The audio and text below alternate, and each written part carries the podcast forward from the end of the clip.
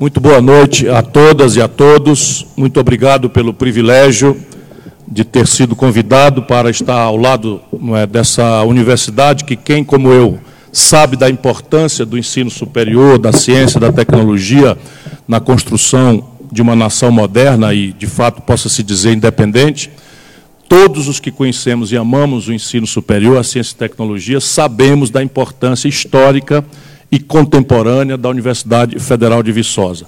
E eu comemoro isso muito alegremente, porque eu sou do interior do Brasil. Eu venho do interior do, do, do, Ceará, Sobral, que também é uma cidade universitária, e é muito importante que o interior do Brasil tenha um ensino de excelência, com qualificação na pós-graduação, e eu quero, portanto, antes de mais nada, agradecer o privilégio de estar consigo na comemoração dos 40 anos. Que Deus lhes proteja, estimule que mais 40 e outros tantos 40 possam se reproduzir.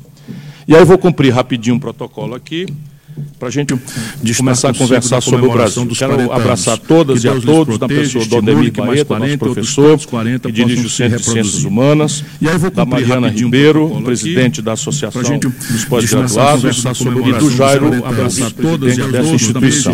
E aí, como eu repito sempre, para encurtar o protocolo, demais autoridades civis, militares e eclesiásticas. Inclusive Arthur Bernardes, de, saudosa memória, sintam-se todos cumprimentados e saudados. Eu estou encarregado de lhes preparar uma boa noite de sono, portanto, a organização me pediu para lhes falar ao redor de 50 minutos, ao cabo dos quais vocês já estarão preparados para uma boa noite de sono. Eu tentarei responder perguntas, questionamentos, ouvirei antagonismos, críticas, porque eu acho que a hora do Brasil agora não é de adorar nada nem ninguém. Eu acho que tudo nós temos que pôr em perspectiva, tudo em um juízo crítico, porque porque, e assim começa a minha reflexão de hoje, as coisas não estão bem no nosso país. As coisas estão estruturalmente, profundamente erradas. E essa, esse momento brasileiro é a pior crise que os historiadores mencionarão no futuro como a pior crise que já se abateu sobre o Brasil.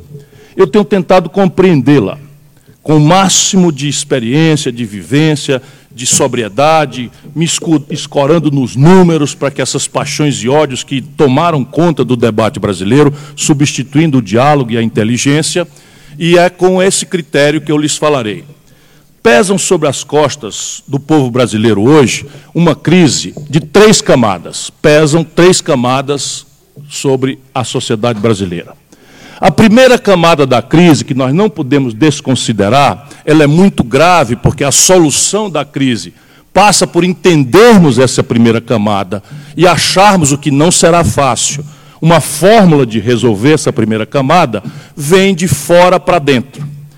É a crise da, da democracia representativa, ao modo burguês, como a celebramos na, no pós-guerra.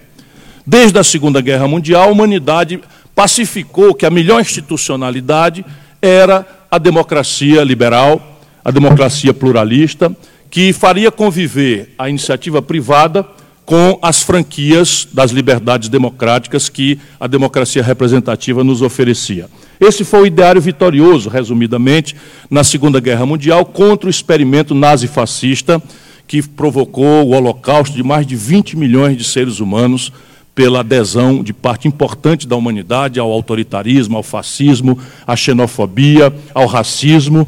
E vejam como se fosse possível a gente falar nisso como se fosse uma coisa histórica.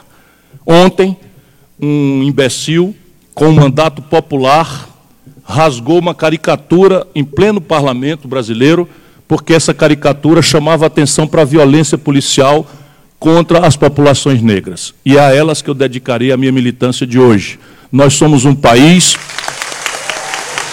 Nós somos o país que mais atrasado aboliu a escravidão.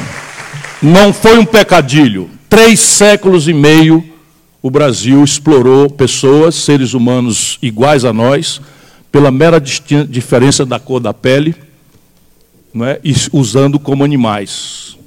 Inclusive pela exploração sexual de mulheres com todo tipo de violência. Isso não é uma coisa do passado que a gente possa esquecer rapidamente. Esta é uma realidade que hoje, por exemplo, faz com que 76 de cada 100 pessoas presas pela polícia brasileira sejam jovens negros, pobres e pardos das periferias do país. Isso faz com que quase 80% das vítimas da violência tenham as mesmas características: jovens, negros, pardos, pobres das periferias do Brasil. Isso faz com que a gente lembre contemporaneamente: se o desemprego aberto é ao redor de 12%, entre os negros é de 17%. Isso faz com que a gente lembre, para sustentar aquilo que eu quero dizer, como premissa, que é essa, esse componente externo que nós estamos recebendo da crise da democracia representativa, o Brasil hoje paga menos de 70% de salário ao negro que exercita a mesma atividade profissional com a mesma jornada de trabalho de uma pessoa branca. Portanto, é toda uma tarefa ainda, é um porvir ainda de muita luta, de muita consciência negra para que a gente possa um dia superar esta vergonha que está como uma mancha ainda muito pesada na construção da história brasileira e da humanidade. Pois bem, a democracia representativa está em crise porque houve um colapso lá atrás do experimento soviético, e isso alimentou a ilusão, hoje provada como trágica, de que a humanidade tinha experimentado o fim da história.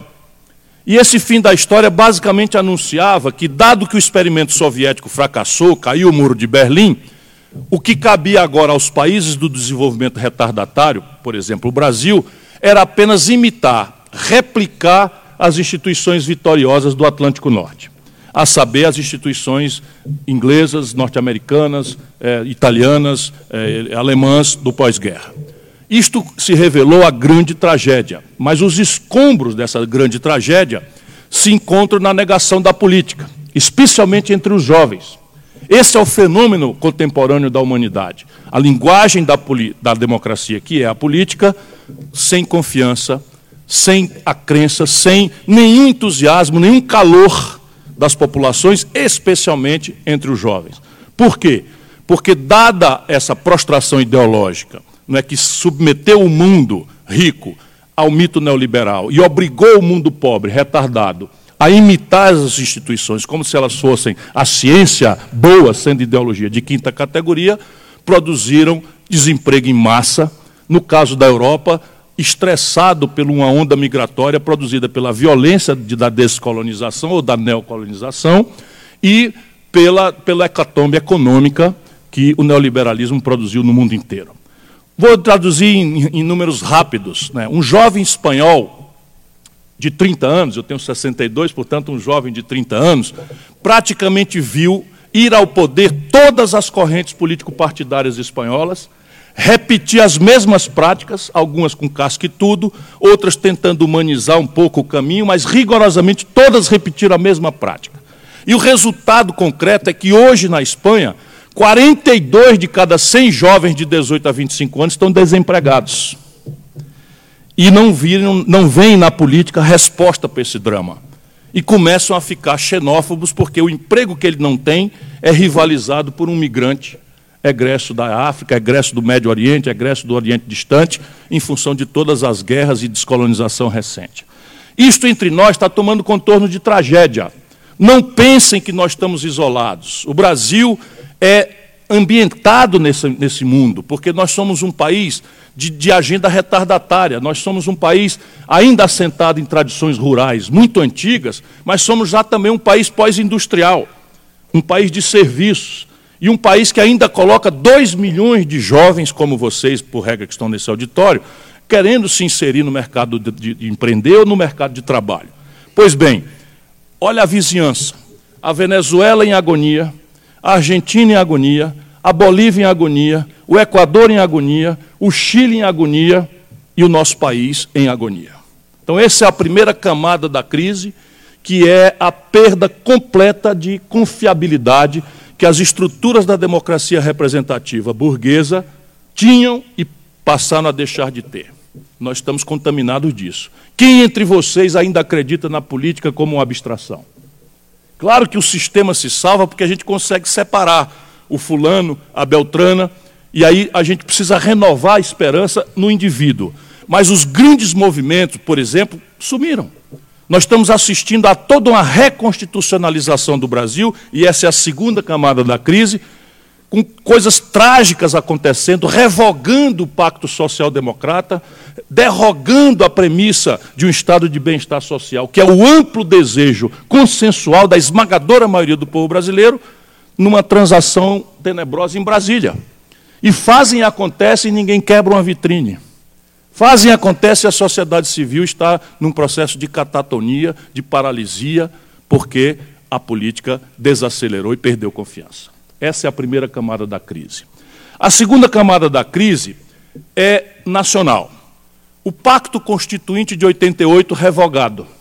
Então, todos sabem, muitos jovens que são, conhecem pela história, eu estava lá já atuando, eu era, fui deputado duas vezes antes dela e prefeito de Fortaleza, com 29 anos de idade, e eu vi com muito entusiasmo, com muita alegria, com muita esperança, nós vencemos o período autoritário, nós ganhamos toda a agenda e nós tínhamos não só confiança, nós tínhamos muito entusiasmo com a política.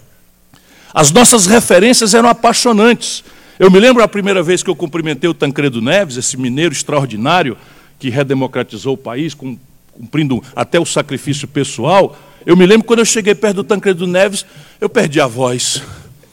Eu não consegui dizer outra palavra e disse para ele assim: Eu tenho uma grande veneração pelo senhor. Ele deu uma risadinha, humilde, modesto, simples, que ele, que ele sempre foi, deu uma risada. Não é? é mas veja, a gente tinha uma crença, uma confiança, um entusiasmo, uma chamada de uma assembleia de estudantes, lotava tudo e a polícia entrava em prontidão. Porque dali, se a gente resolvesse, a gente ia merdalhar a vida na cidade do jeito que a gente quisesse e bem entendesse. Era um sentimento de potência extraordinário que foi consolidado no Pacto Generoso da Constituição de 88. A Constituição de 88 anuncia para os brasileiros um estado de bem-estar social. Nós não tínhamos base econômica para isso. Nós não fizemos um debate propriamente lúcido sobre quanto ia custar isso e em que prazos este enunciado generoso ia ser praticado. E por isso a Constituição começa a ser revogada materialmente, na medida em que ela, para as novas gerações, vai se transformando numa mentira pouco respeitável, numa mentira pouco é, é, é, é crível, porque as promessas dela não saíram do papel. O que, é que eu quero dizer? Está escrito na Constituição Cidadã de 88 que o brasileiro tem direito, que o trabalhador brasileiro tem direito a um salário mínimo, a um valor bastante para lhe suprir todas as necessidades básicas e, a, e elenca com comida, moradia, saúde, educação, transporte, vírgula, e lazer. Nem sequer o direito ao lazer foi esquecido pela generosidade da nossa Constituição Cidadã de 88.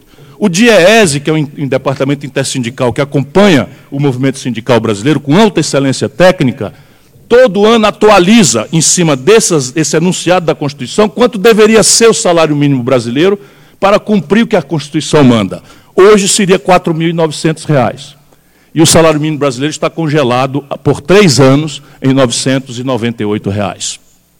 Mas não é só isso. A Constituição brasileira anuncia o direito que todo brasileiro tem, sem qualquer tipo de condicionalidade, a cobrar do Estado, ou seja, do setor público, a saúde que precisar, em qualquer nível de complexidade, gratuitamente. Esse é generosa, o generoso anúncio do Sistema Único de Saúde. Evidentemente, a classe média que paga dobrado para viver, porque não acredita na rede pública e paga plano de saúde cada vez mais eh, desrespeitosos dos direitos básicos do consumidor, mas a esmagadora maioria, 78% do povo brasileiro, que precisa do sistema público de saúde, sabe que esta promessa não está sendo entregue.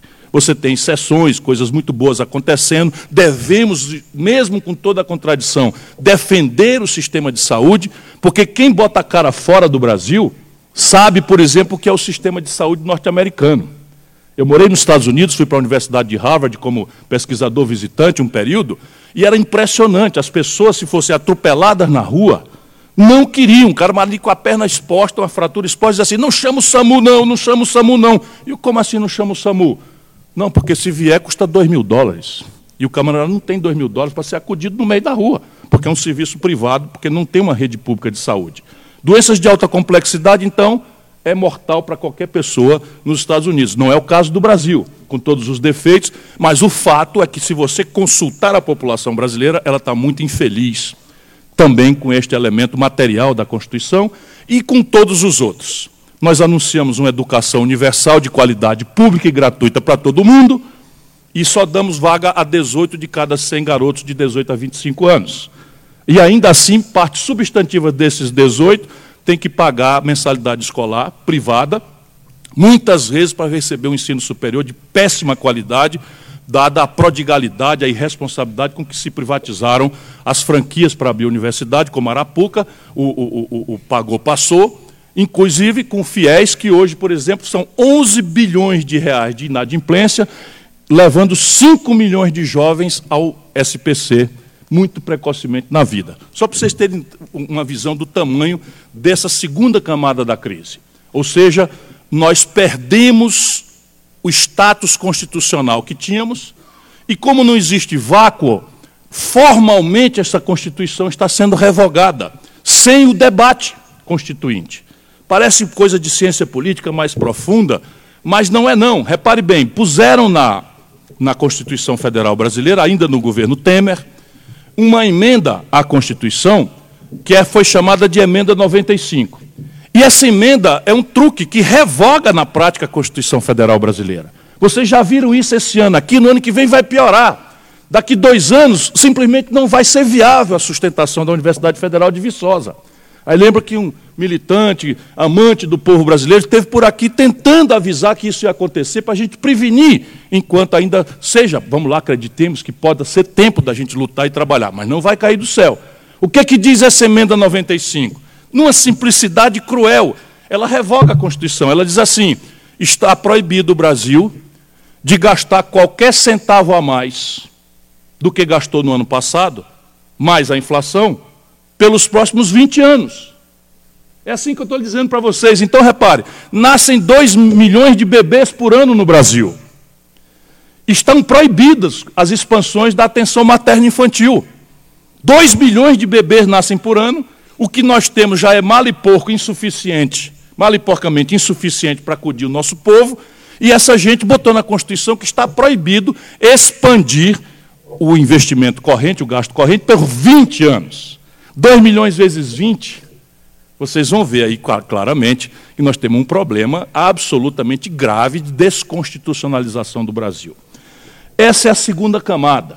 E ela já vai nos trazendo para a terceira, que é mais compreensível, é mais testemunhável. Todos vocês que não têm uma pedra no lugar do coração serão capazes de testemunhar um ou mais desses ângulos pelos quais eu demonstrarei essa crise estrutural mais grave da história do Brasil como tentarei demonstrar de novo, com a frieza possível dos números, para que os ódios e paixões que, com que nos dividem hoje sejam postos de lado e a gente possa refletir, pelo menos enquanto ainda não tem eleição, com a nossa inteligência e não com essa crença maluca né, em Salvador da Pátria, em chibata moral da nação. De vez em quando a gente cai numa esparrela dessa, como se uma nação de 210 milhões de habitantes pudesse ser salva por uma pessoa.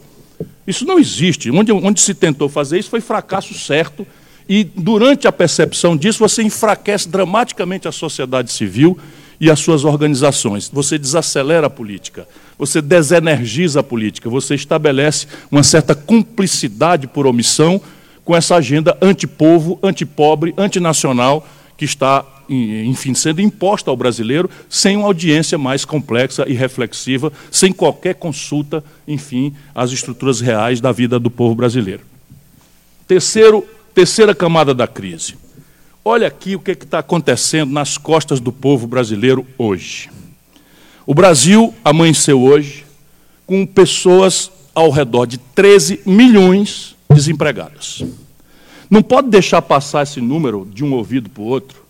13 milhões de pessoas desempregadas significa o seguinte: 13 milhões de irmãos e irmãs nossos acordaram hoje de manhã com comida para dar para os filhos, com aluguel para pagar, com o crediário do, do Ricardo Eletro para pagar a prestação, ou da Casa Bahia, ou da loja Marisa, enfim, mas o Ricardo Eletro é porque é mineiro e eu estou cutucando essas lojas todas. Não é? E, o, Zemo, o Zemo.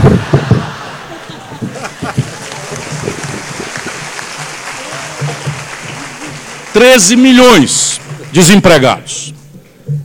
O Brasil tem hoje 38 milhões e 800 mil pessoas empurradas para viver de bico.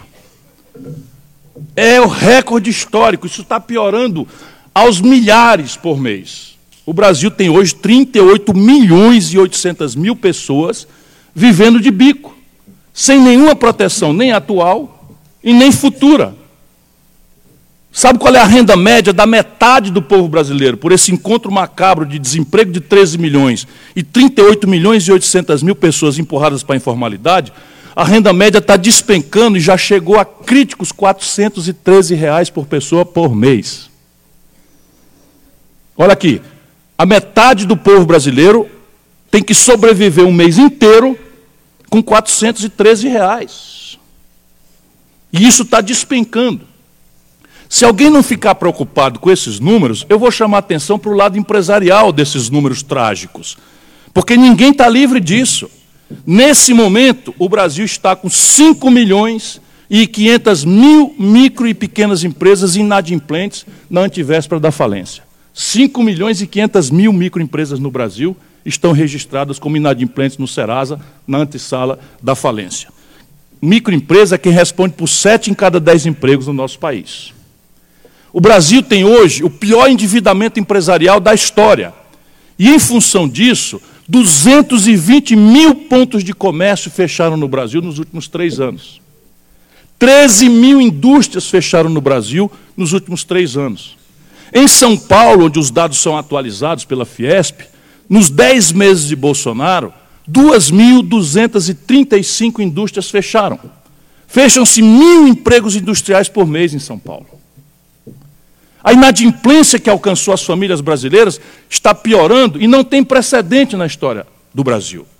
Nesse momento, 63 milhões e 700 mil brasileiros, olha aqui, milhões, com M de mala, 63 milhões e 700 mil brasileiros estão com o nome sujo, humilhados no SPC e no Serasa.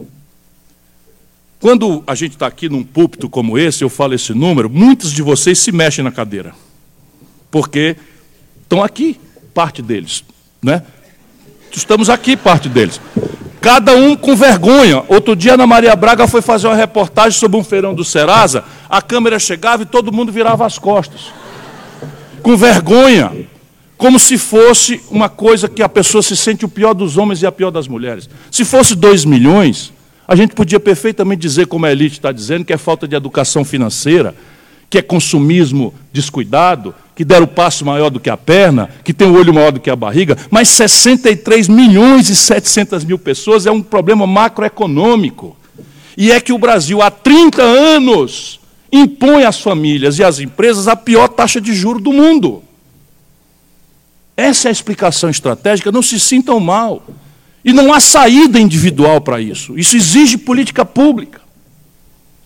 Vamos agora às consequências óbvias disso no mundo real.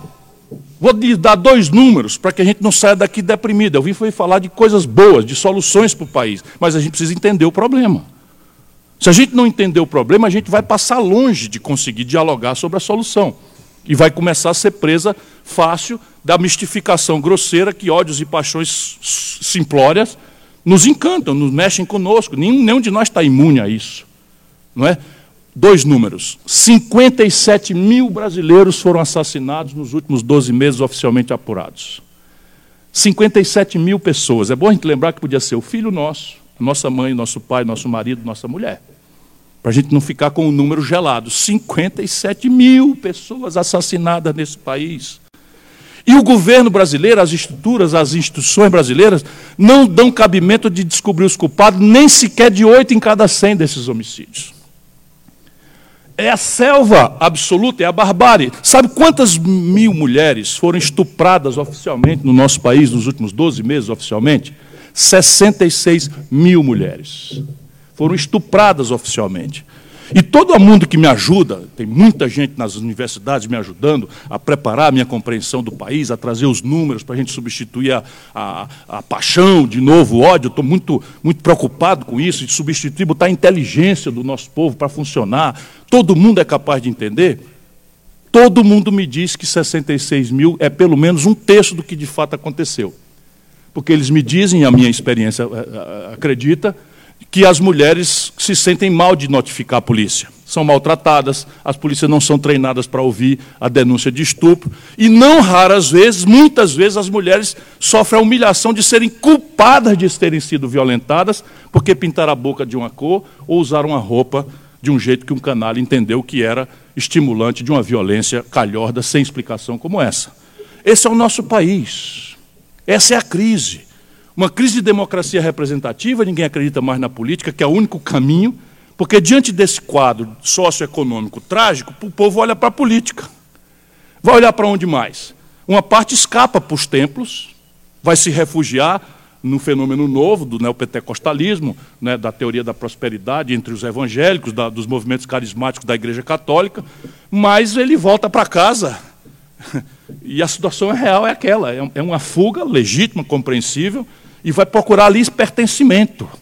Ninguém aguenta viver numa selva dessa natureza sem procurar se integrar a uma rede comunitária, algum laço, e olhando para a política, da política só vem a notícia infame da roubalheira, da mentira, da enganação, é? da, da, da troca da mão pelas pés, do santo Papai Noel na véspera da eleição e da decepção certa no dia seguinte. E é ali que está a solução. Porque onde é que vai ter a solução para resolver esses problemas? Compreende? É, nós não temos alternativa. Só há um caminho para a humanidade, não tem dois. Ninguém inventou um supercomputador, um algoritmo, um robô que construa as, as questões de organização comunitária dos coletivos humanos. Não se inventou isso e provavelmente não se vai inventar jamais. É a política, a velha política, a danada da política, tão satanizada e desmoralizada, porque isso atende a propósitos conservadores.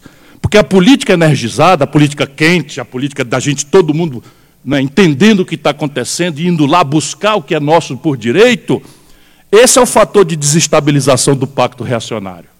Quem quer conservar, quer que a gente fique quieto em casa. No máximo, topa que a gente pertença a um grupo de WhatsApp que foi diminuído para cinco.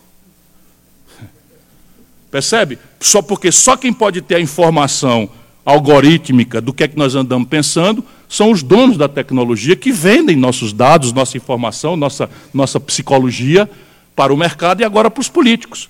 E a democracia, como a conhecemos, está em absoluto e definitivo risco. Ou a gente reenergiza a base da palavra democracia, é demos, povo. Ou a gente reenergiza isso, e aqui está, vamos dizer, a razão pela qual eu circulo o Brasil.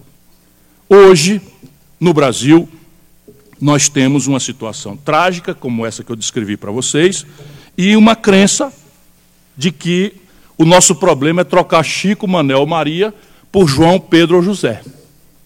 E olha, definitivamente esse não é o nosso problema.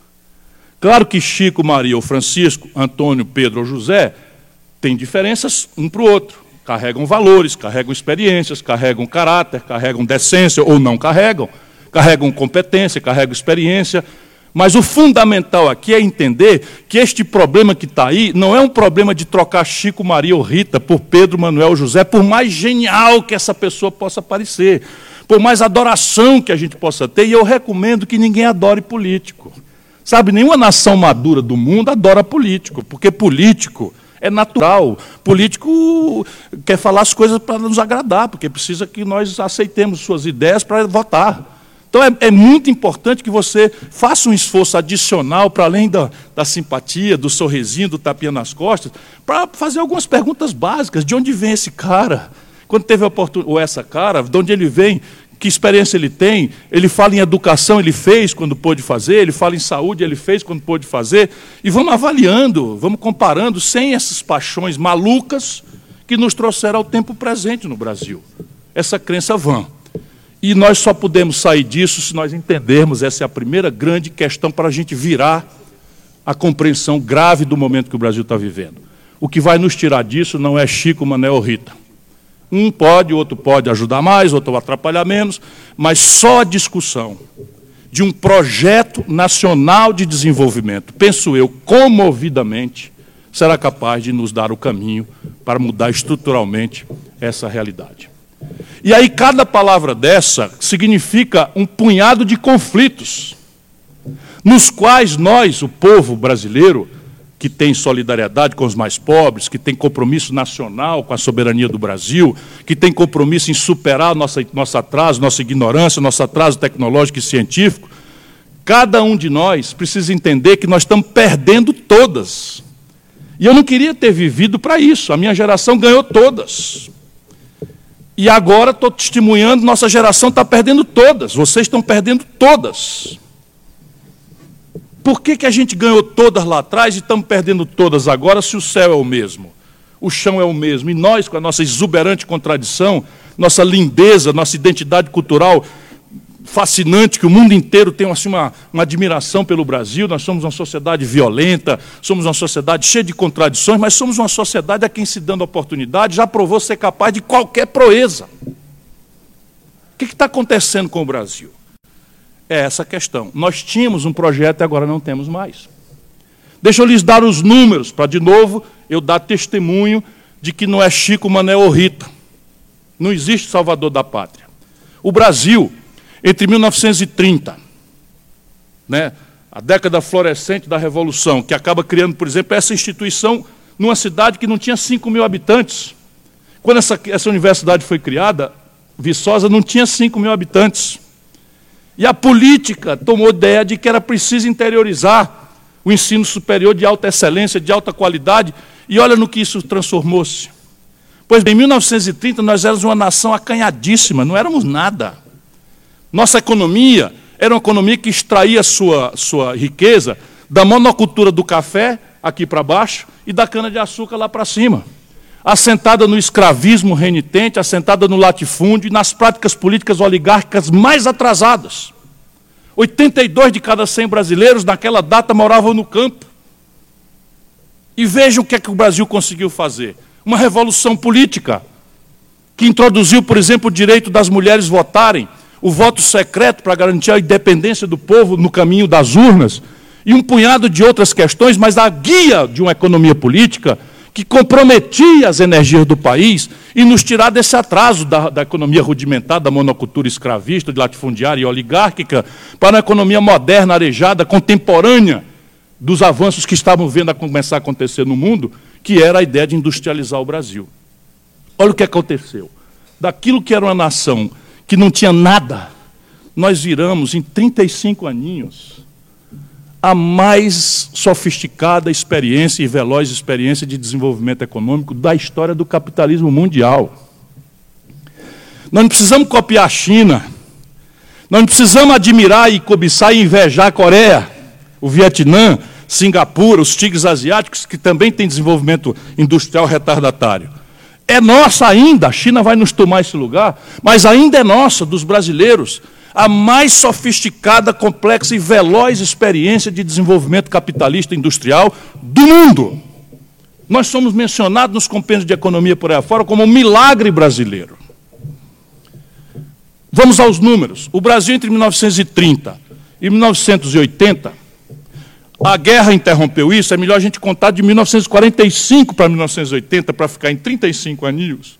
Entre 1945, quando acabou a guerra, em 1980, o Brasil cresceu uma média de 6,7% ao ano na sua economia. Média. O Brasil, nesses 35 aninhos, aumentou a nossa riqueza por 100 vezes.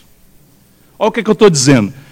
O Brasil tem um PIB hoje de 4 trilhões de reais, que é mais ou menos o equivalente ao PIB que nós tínhamos, menor ainda do que o PIB que nós tínhamos em 2014. Porque nós estamos crescendo a moda rabo de jumento, para baixo para trás. Vocês sabem o que é jumento? É jegue, né? Lá no Ceará a gente chama jumento, chama jegue de jumento. Né?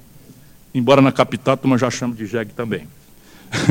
Informação cultural muito relevante. O que é que eu posso fazer? Eu vim de lá, eu saí de lá, mas eu não deixo que o meu interior saia de mim. Então, eu estou fazendo só uma piadinha para acordar uma cidadã que estava dormindo ali. Então, veja, o Brasil era como se nós multiplicássemos 100 vezes 4 trilhões. Olha aí, nós estamos falando de 400 trilhões.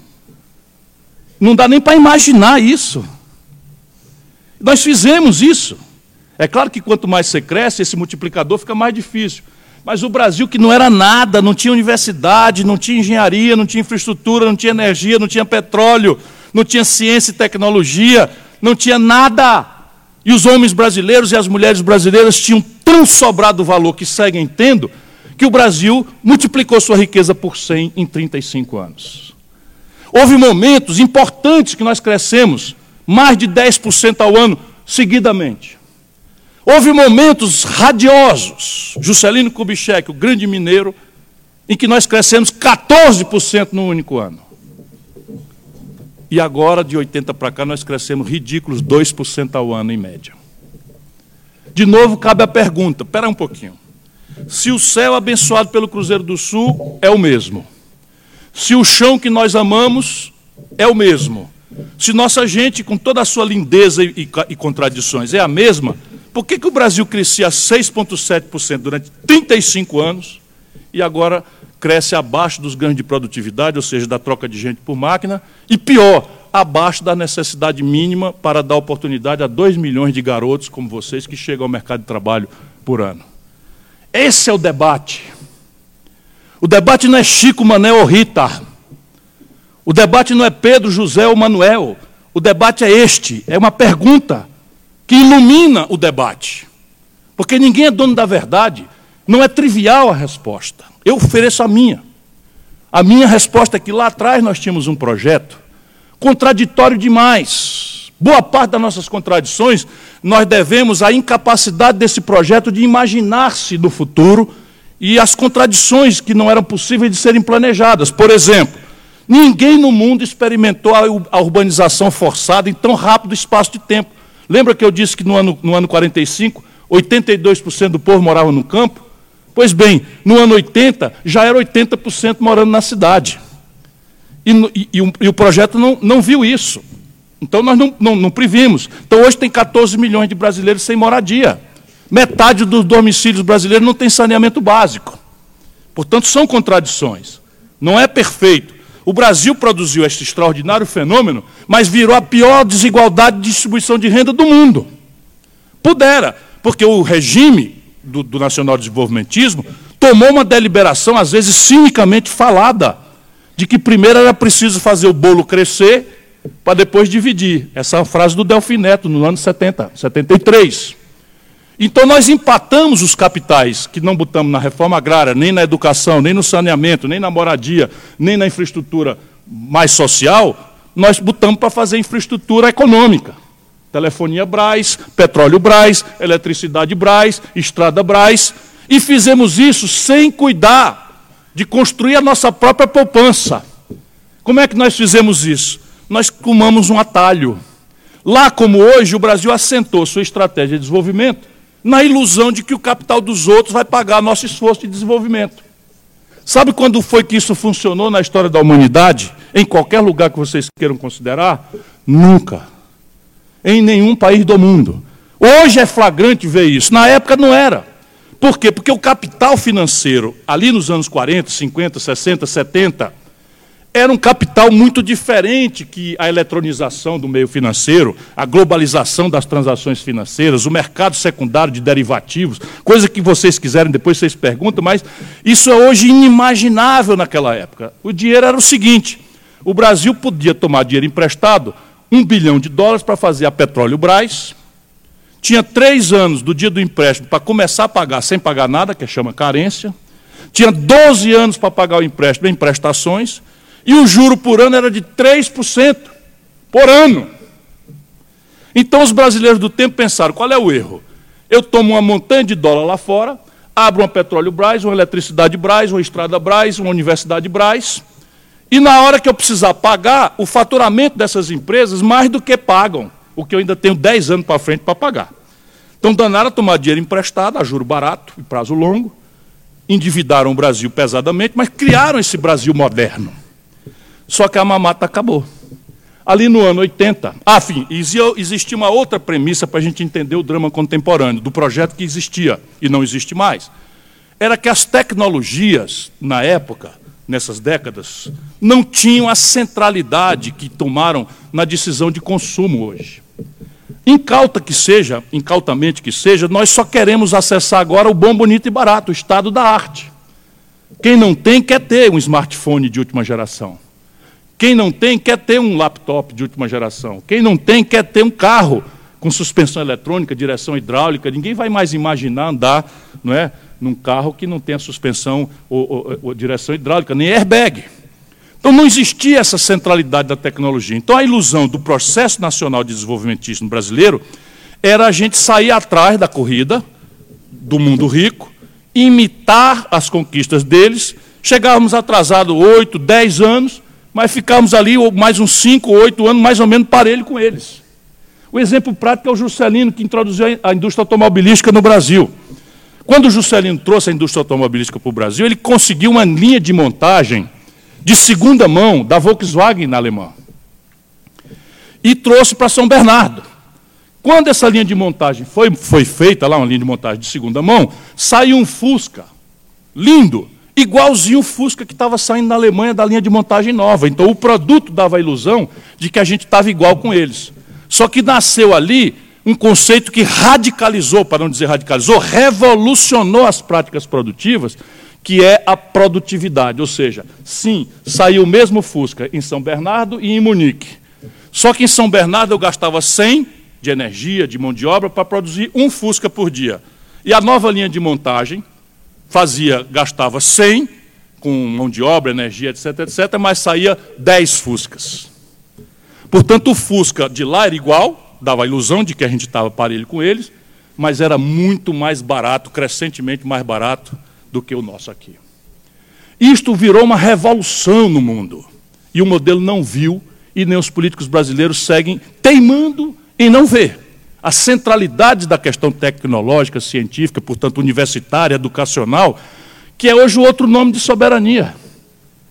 No passado, Dom Pedro I fazendo o serviço hábil de Dom João VI, puxa uma espada, manda o soldado jogar o laço verde e vermelho de Portugal fora e anuncia independência ou morte. E no dia seguinte existiu uma nação nova no conceito internacional, que era o Brasil.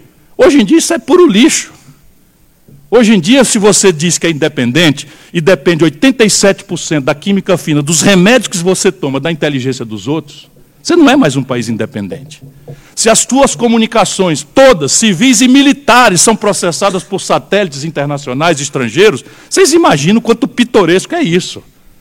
Imagina um, um navio da Marinha, um submarino é guiado pelo GPS americano. Aí é o seguinte, confusão em Manaus. Aí, atenção, negada, pega o submarino aí do Rio de Janeiro, vamos partir para Manaus. Aí os americanos assim, não, vai ter isso não. Desregula o GPS um grau, o cabo vai bater em Uganda em Luanda. Em Uganda não, em Luanda, que fica à beira-mar, lá em Angola. Isso chega a ser pitoresco. Nós estamos dependendo de tudo. Todo o nosso meio de, de, de, produção, todos os bens de capitais, toda a química fina, todos os meios de diagnóstico médico, 80% do valor de um carro produzido em Betim pela Fiat vem do estrangeiro, que é a parte rica do carro. Por quê? Porque nós não vimos essa revolução. Resultado, esse modelo morreu produziu o Brasil extraordinário, 15ª economia industrial do mundo, a mais aguda distribuição de renda perversa do mundo, adiamos reformas, por exemplo, do século XIX, como a reforma agrária, não fizemos o saneamento básico, não fizemos a moradia, não planejamos a explosão urbana que aconteceu, mas ainda temos o problema. O modelo, ao produzir essa contradição, morreu. E aí vem a tragédia política do Brasil. Por isso que eu insisto tanto na necessidade. Obrigado da gente discutir ideia e não fulano e beltrano. Depois o fulano e o beltrano serão aqueles mais competentes, mais capazes de interpretar as ideias, mas a ideia que tem que guiar, porque nada sério numa nação se faz no tempo de uma vida.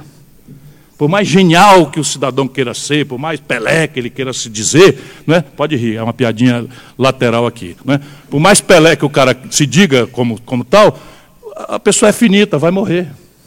Resultado, educação que preste funciona no curto prazo. Ciência e tecnologia, uma matriz industrial e de comércio exterior, tudo isso demanda tempo, longevidade, maturidade, movimentos de opinião sustentando, porque isso aqui é errado, não está acontecendo errado, porque tem um manual de fazer certo e os caras são tão sacanos em Brasília que fazem tudo errado. Não é não, quando você viu um tatu em cima de um toco, pode apostar que alguém botou. Por quê? Porque tatu não sobe em toco. Compreende? Fazia tempo que eu não me lembrava do tatu. Essa parte a turma gosta. Então, tudo que está errado no Brasil não está errado porque tinha um manual de fazer certo, está errado para atender interesses. Interesses práticos, contemporâneos e ultrapoderosos, se aproveitando, de um lado, da nossa passividade, que é basicamente produto do nosso desespero e da nossa desinformação.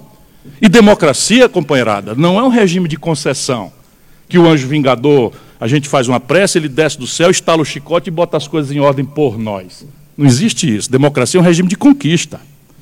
Só tem realmente direito a população que conhece esses direitos e luta por eles, se arrisca por eles, para defender esses direitos. Se não é presa fácil das minorias poderosas, das minorias ricas, do baronato, que é bem o caso do Brasil.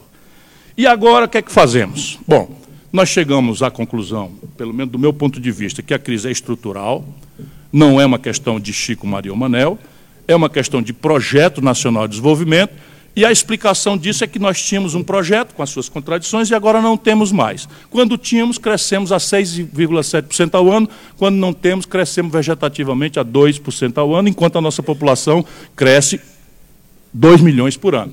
Se você cresce a economia a 2 e a população a 2, a riqueza por cabeça está parada, desde os anos 80.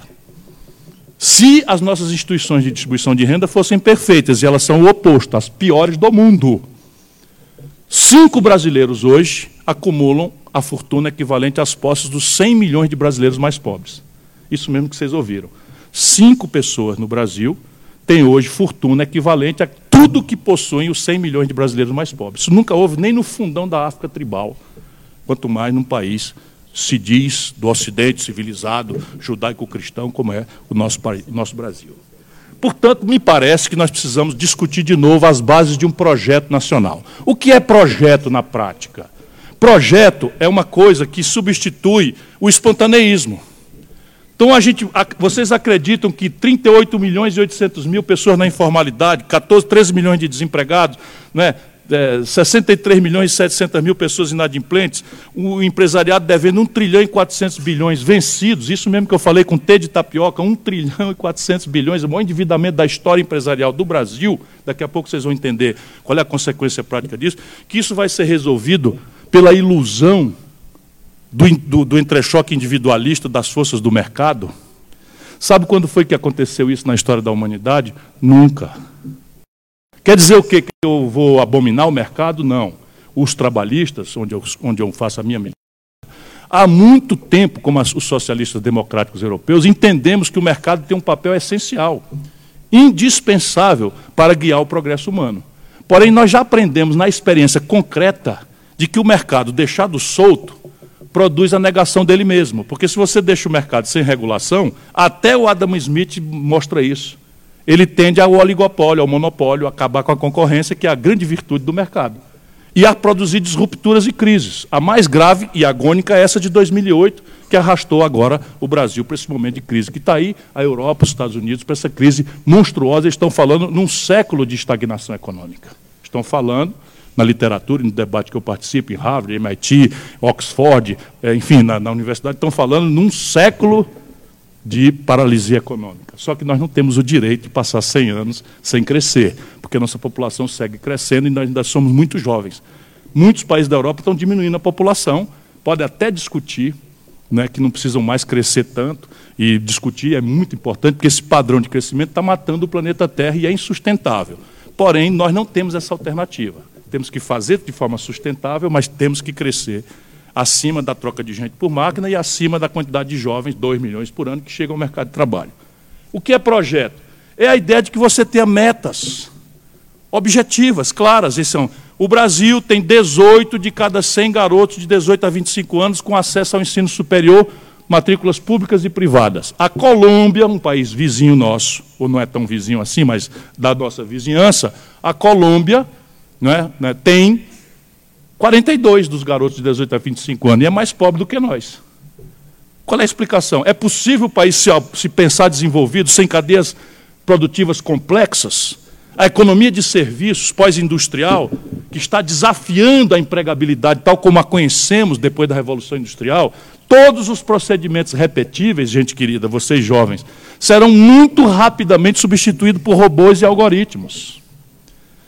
E o Brasil vai ter que discutir isso. a economia pós-industrial, a economia de serviço, a economia do conhecimento, sem ter feito a reforma agrária, que tem uma fronteira de empregabilidade no campo sem, sem precedente para o mundo. Só nós temos essa oportunidade pela agenda retardatária não cumprida. A Europa pode ganhar produtividade na economia? Não, porque todas as famílias têm moradia, porque a infraestrutura está toda pronta. No Brasil, metade dos, das, das, das casas não tem saneamento básico. Isto é uma fronteira muito importante de velhos empregos que ainda podemos explorar no Brasil, mas é inadiável que a gente faça um projeto, afirmar metas, objetivos. Quem é que sabe para onde o Brasil está indo em qualquer setor?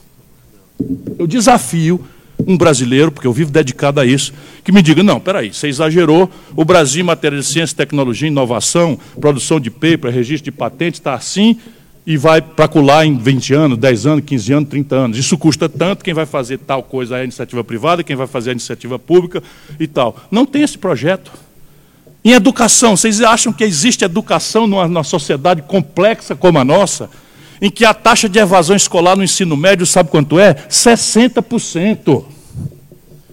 60% do jovem brasileiro que entra na escola média dá no saco e sai embora, vai embora.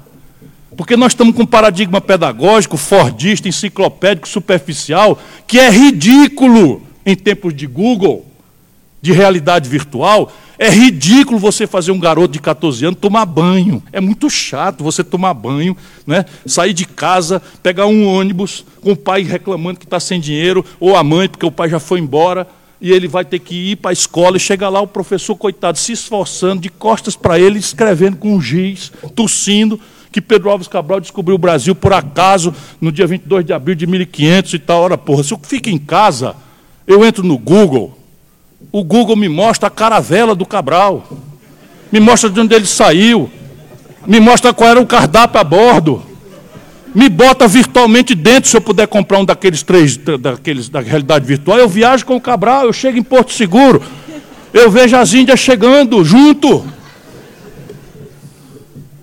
Compreende? Eu estou sendo muito chocante, mas é isso que está no nosso nariz.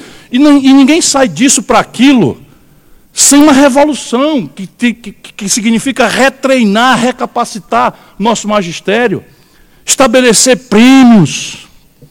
Educação que presta custa caro. Se você não olhar o orçamento subindo, o resto é mentira.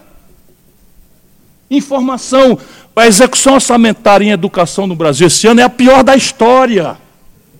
Ano que vem vai piorar. E nós aqui meio apatetados, discutindo o sexo dos anjos, o, o, o, o São Lula, o São Bolsonaro, o São Ciro. Não é isto. Não é isto. Cada um de nós tem que apropriar uma ideia e tomar posição nesse movimento e organizar o movimento para preparar o povo para o projeto nacional. Eu tenho uma proposta. Se o Brasil continuar crescendo do jeito que está, eu peguei um país de desenvolvimento intermediário da Europa Ocidental, que é a Espanha. Não vou para a Alemanha, não vou para a Itália, que são os mais ricos, vou para a Espanha, por modéstia. Mas um país que multiplicou por 100 sua riqueza em 35 anos pode aspirar a ser o que quiser. A China era nada comparada com o Brasil no ano 80, nada. E hoje é 12 vezes a produção moderna do Brasil. Por que, que eles podem e nós não podemos? A Coreia do Sul, em 1980, veio aprender a fazer carro no Brasil, porque queria saber como é que um país retardatário do terceiro mundo fazia 500 mil carros por ano, que era o que o Brasil já fazia, a Coreia não produzia nenhum. Hoje a Coreia tem três marcas globais, domina 12% do mercado automobilístico do mundo. E o Brasil não tem nenhuma marca brasileira. O máximo que nós temos aqui é uma montadora que está agravando os componentes internacionalmente importados. Como eu já disse a vocês, 80% do valor de um carro vem do estrangeiro. Por que, que eles fizeram e nós não? Qual é a diferença, pelo amor de Deus? Senão a ideia de projeto. Nacional por quê? Ora, porque, ao contrário da mistificação, a vida não está globalizada. A, a internet está globalizada, a televisão está globalizada, né, as marcas das grandes corporações estão globalizadas, porém as condições de produzir aquele bom, bonito e barato que nós aspiramos não são globais. São crescentemente, gravemente nacionais ou regionais. Isso está virando um problema não mais da ordem internacional desigual. Está virando um problema dentro dos países avançados. É só vocês imaginarem o ambiente de trabalho, o tipo de relação de trabalho que um servidor, um funcionário do Google tem no Vale do Silício, na Califórnia, é incompreensível. Esse garoto pode ficar com 22 anos, com 23 anos, por um insight, um algoritmo, um de um aplicativo que caia no gosto do global. E entre aí na, na Apple, na, na, na, do Android, do iOS. Do... Pois bem, sabe como é que ele trabalha? Com a máquina de chope ali, ó, quarta-feira, três da tarde, mesa de ping-pong, uma rede e uma máquina de chope. Porque não existe mais a hierarquia, a relação funcional, etc., do passado, porque ele é pago para pensar, para ter um site, para ter uma sacada enriquecedora. Aí ele pega, resolveu, achou ruim o, o, o lanche da Google, resolveu descer e comer um McDonald's. Tem gente que tem gosto para tudo. Né? Desce para o Eu estou fazendo campanha contra essas coisas todas. Então, desce para comprar um McDonald's e é atendido por um mexicano, migrante ilegal, que trabalha 12 horas por dia, escondido da polícia, senão vai ser preso e deportado. Isto é a realidade. Imagina entre as nações. Por que, que a China está indo embora e nós ficamos? Porque a China faz uma aposta em ciência e tecnologia própria. A China dominou o 5G antes dos americanos. Agora está querendo ocupar o mercado brasileiro de 5G, que vai ser uma grande revolução. Sabe o que é o 5G? É aquele tempo do ping. Vocês gostam desse negócio de informática? O tempo do ping é o tempo entre você chamar e, e, e a rede responder. Então nós estamos no milissegundo. Com o, o 5G, nós desceremos isso para um milioné, menos de milionésimo de segundo. Significa, sabe o quê? Deixará de existir motorista de táxi. Por quê? Porque todos os táxis agora serão guiados roboticamente, porque o ping não tem mais risco. É tão, é tão em tempo real que o táxi pode ir né, com um sensor que não tem perigo de atropelar ninguém. Olha o que eu estou querendo dizer: os ônibus serão guiados assim, os trens serão guiados assim, os aviões logo mais serão assim, e, a, e essa tecnologia está dominada. O Brasil não sabe o que é um celular. Todos os celulares estão aqui são importados, sempre. Porque a China conseguiu desenvolver o 5G antes dos americanos. Foi o mercado. Sabe quem inventou a internet? Os americanos. Sabe quem inventou e pagou? O governo americano fez. Sabe quem inventou o celular? Esses dois símbolos da modernidade pós-industrial, celular e internet. Quem inventou o celular foi o governo americano, a pretexto de defesa. E nós aqui destruindo nossa indústria e destruindo aqueles setores onde nós já avançamos. Como, por exemplo, o único setor de alta tecnologia onde o Brasil tem superávit, que é a indústria aeroespacial. Esses canalhas entregaram a Embraer para a Boeing pelo valor do Hotel Copacabana Palace. Uma fraude escandalosa, com dinheiro por fora, entregue lá fora, com nove generais, traidores da pátria brasileira, dentro do governo. Porque quando você viu um tatu em cima do toco, alguém botou. Ninguém acredita que Tatu subiu no toco, você vai entregar a Embraer a preço de nada. Depois que o Brasil desenvolveu a dinheiro público, projetos extraordinários, como o KC-390, que agora mudou de nome, é Millennium. O Saab nos trouxe o pacote tecnológico inteiro do caça Gripen e vão desfazer o negócio, porque eles mentiram dizendo que o setor de defesa não ia entrar. Entrou. Estão destruindo o nosso país, onde a gente e gás é um potencial monstruoso do Brasil. Estão retalhando a Petrobras e entregando a preço de nada estrangeiros. E não tenho nada contra capital estrangeiro, vamos entender bem. O problema é que nenhum país que tem autossuficiência em petróleo deixa de ter sua própria corporação estatal. 80% do petróleo do mundo é administrado por empresas estatais. Sabe quem comprou o último campo de Carcará no Brasil? A estatal da Noruega. Então veja que extraordinária genialidade tem o povo brasileiro, os nossos governantes. Vem pré-sal que nós com dinheiro público, vemos a tecnologia com dinheiro público, e na hora da onça beber água, que o petróleo do pré-sal 44 dólares um barril por, pelos custos, agora sabe quanto é que está custando para tirar? 5 dólares. Ou seja, na hora da gente encher o bolso de dinheiro, para ter dinheiro para pagar a vida do povo brasileiro do jeito que a gente imagina que devia ser, Estão entregando para o estrangeiro. Sabe por quanto a estatal da Noruega pagou o poço de Carcará? Um dólar e 35 centavos de dólar por barril. Mais barato do que uma latinha de Coca-Cola. E não quebramos uma vitrine no Brasil. Catatônicos estávamos, estávamos, catatônicos estamos. Porque o desespero, a descrença e a passividade pela crença errada nessa luta odienta, apaixonada em Salvador da Pátria, desativaram a sociedade civil brasileira.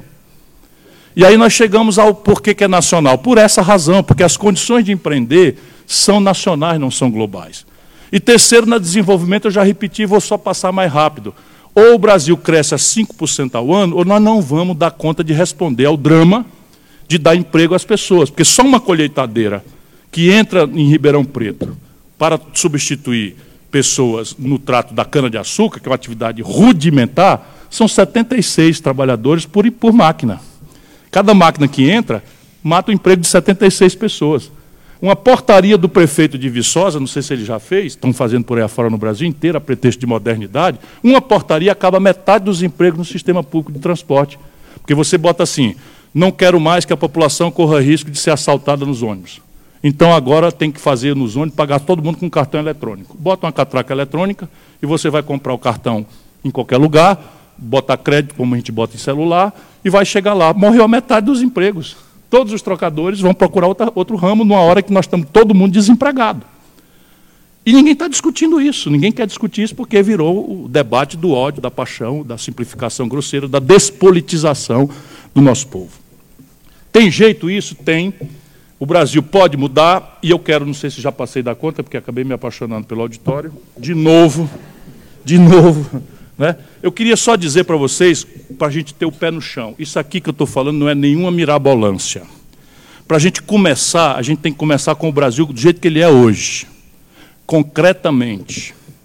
E aí, vamos lá. Como é que um país cresce? Um país cresce puxado por quatro motores. Os quatro motores estão enguiçados no Brasil de hoje. E toda a política brasileira desconsidera essa obviedade. Eu vou dizer de novo: desenvolvimento não cai do céu. Desenvolvimento não é obra do acaso. Desenvolvimento é consequência de quatro motores. Os quatro motores de ativação da economia estão pifados no Brasil.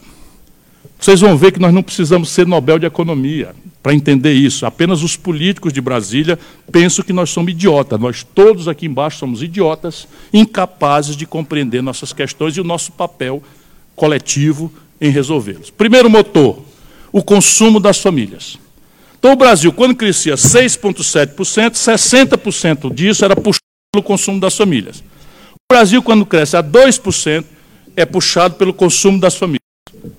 Óbvio que isso é um motor. Simples, porque se as famílias consomem, vende mais. Se o comércio vende mais, contrata mais gente.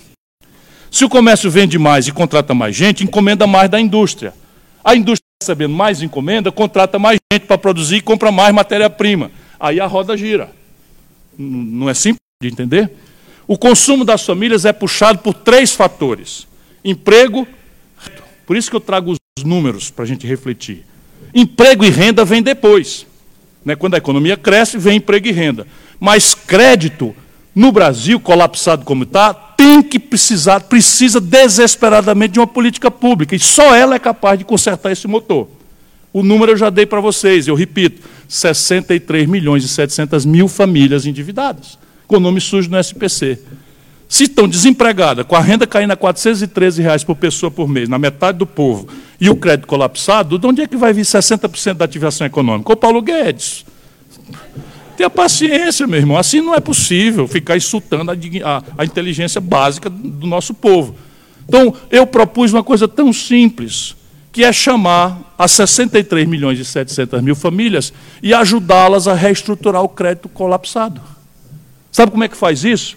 A soma de tudo que elas estão devendo dá 282 bilhões de reais. Porém, cada família dessa, quando vai no leilão do Serasa, desprotegida, ela consegue desconto de 90%. Eu não sou poeta nem teórica, a gente faz isso lá no Ceará, porque lá eu tenho influência no, na cultura, no governo do Estado, a gente pega o Ministério Público, ajuda. Então a gente faz, quando a gente faz um leilão, um feirão, para limpar o nome do povo sério, está se sentindo mal, se sentindo mas para eles, advogado o nosso povo assina o diário e ele juro sobre juro, juro composto, taxa de permanência, multa, de maneira que quando ele vai no Serasa, ele consegue 90%. E caridade não. Isso está perdido, por um lado, e essa montanha de dinheiro, sabe o que é? Fundo de 500 reais que o camarada fez o crediário, não deu conta de pagar e começou a de juros, taxa de permanência, multa, 4 mil dívida. E não tem que é para pagar comida nem resultado. Por que, que eu posso pegar? E aí, se eu tenho 282 bilhões, eu reduzo isso para 28%.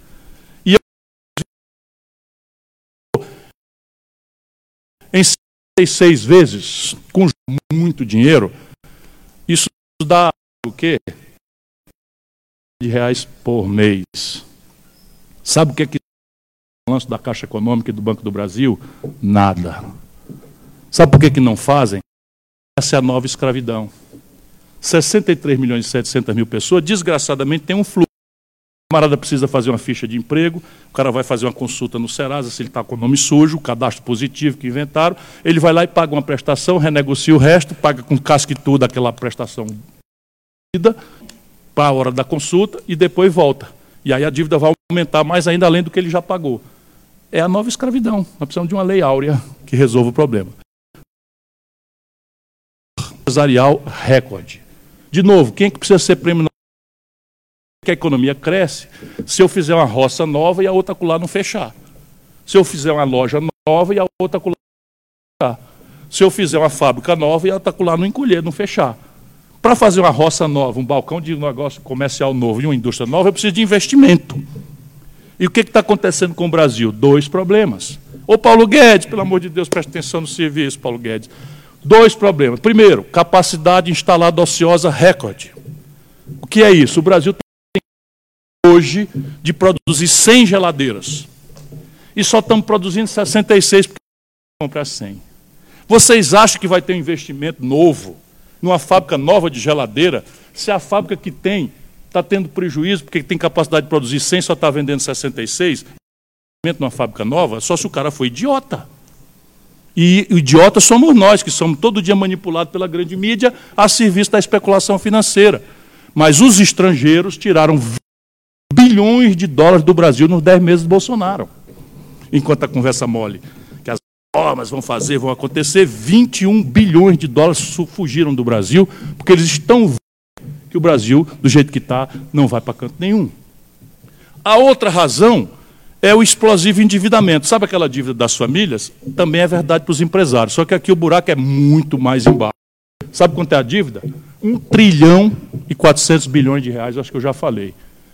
Ninguém está renovando para pagar de ninguém. Por quê? A esquerda, a dita esquerda brasileira, e a gente tem que falar as coisas, permitiu o crime nos últimos 10, 15 anos, 15 anos que concentrássemos em cinco bancos 85% de todas as transações financeiras do Brasil. E não emprestar para a economia real, o governo remunera mais altos do garapa. É moleza, não é não? Eu não empresto para não correr risco, o que eu não empresto, o governo paga como se tivesse emprestado para ele. E isto não tem porque cinco bancos concentram 85% de tudo. Temos que fazer uma reestruturação desse mediante a condição de adesão desse empresariado a um programa de investimento e emprego para sair do clientelismo corrupto de escolher como é, campeões nacionais, aquele mensalão que deu no petrolão e na esculhambação da JBS, etc, etc. Que eles fazem de conta e o povo não é idiota, aconteceu mesmo. Eu, eu vi isso, estava perto e dizendo, vai dar merda, vai dar merda, vai dar merda, deu merda. E eu estou livre, leve, solto, não respondi por nada, não entrei em lista de ninguém, nem vou entrar porque eu me garanto, está entendendo? Eu fui para Paris, Lula. Eu fui para Paris, Lula, porque eu estou solto. Foi por isso que eu fui para Paris, eu estou solto. Você se agarrou com o crime e foi bater em Curitiba. E eu, é, para mim dói muito dizer isso, mas ele me provocou hoje no Twitter e eu fiquei sem responder. Né? Eu fiquei sem responder, estou respondendo agora.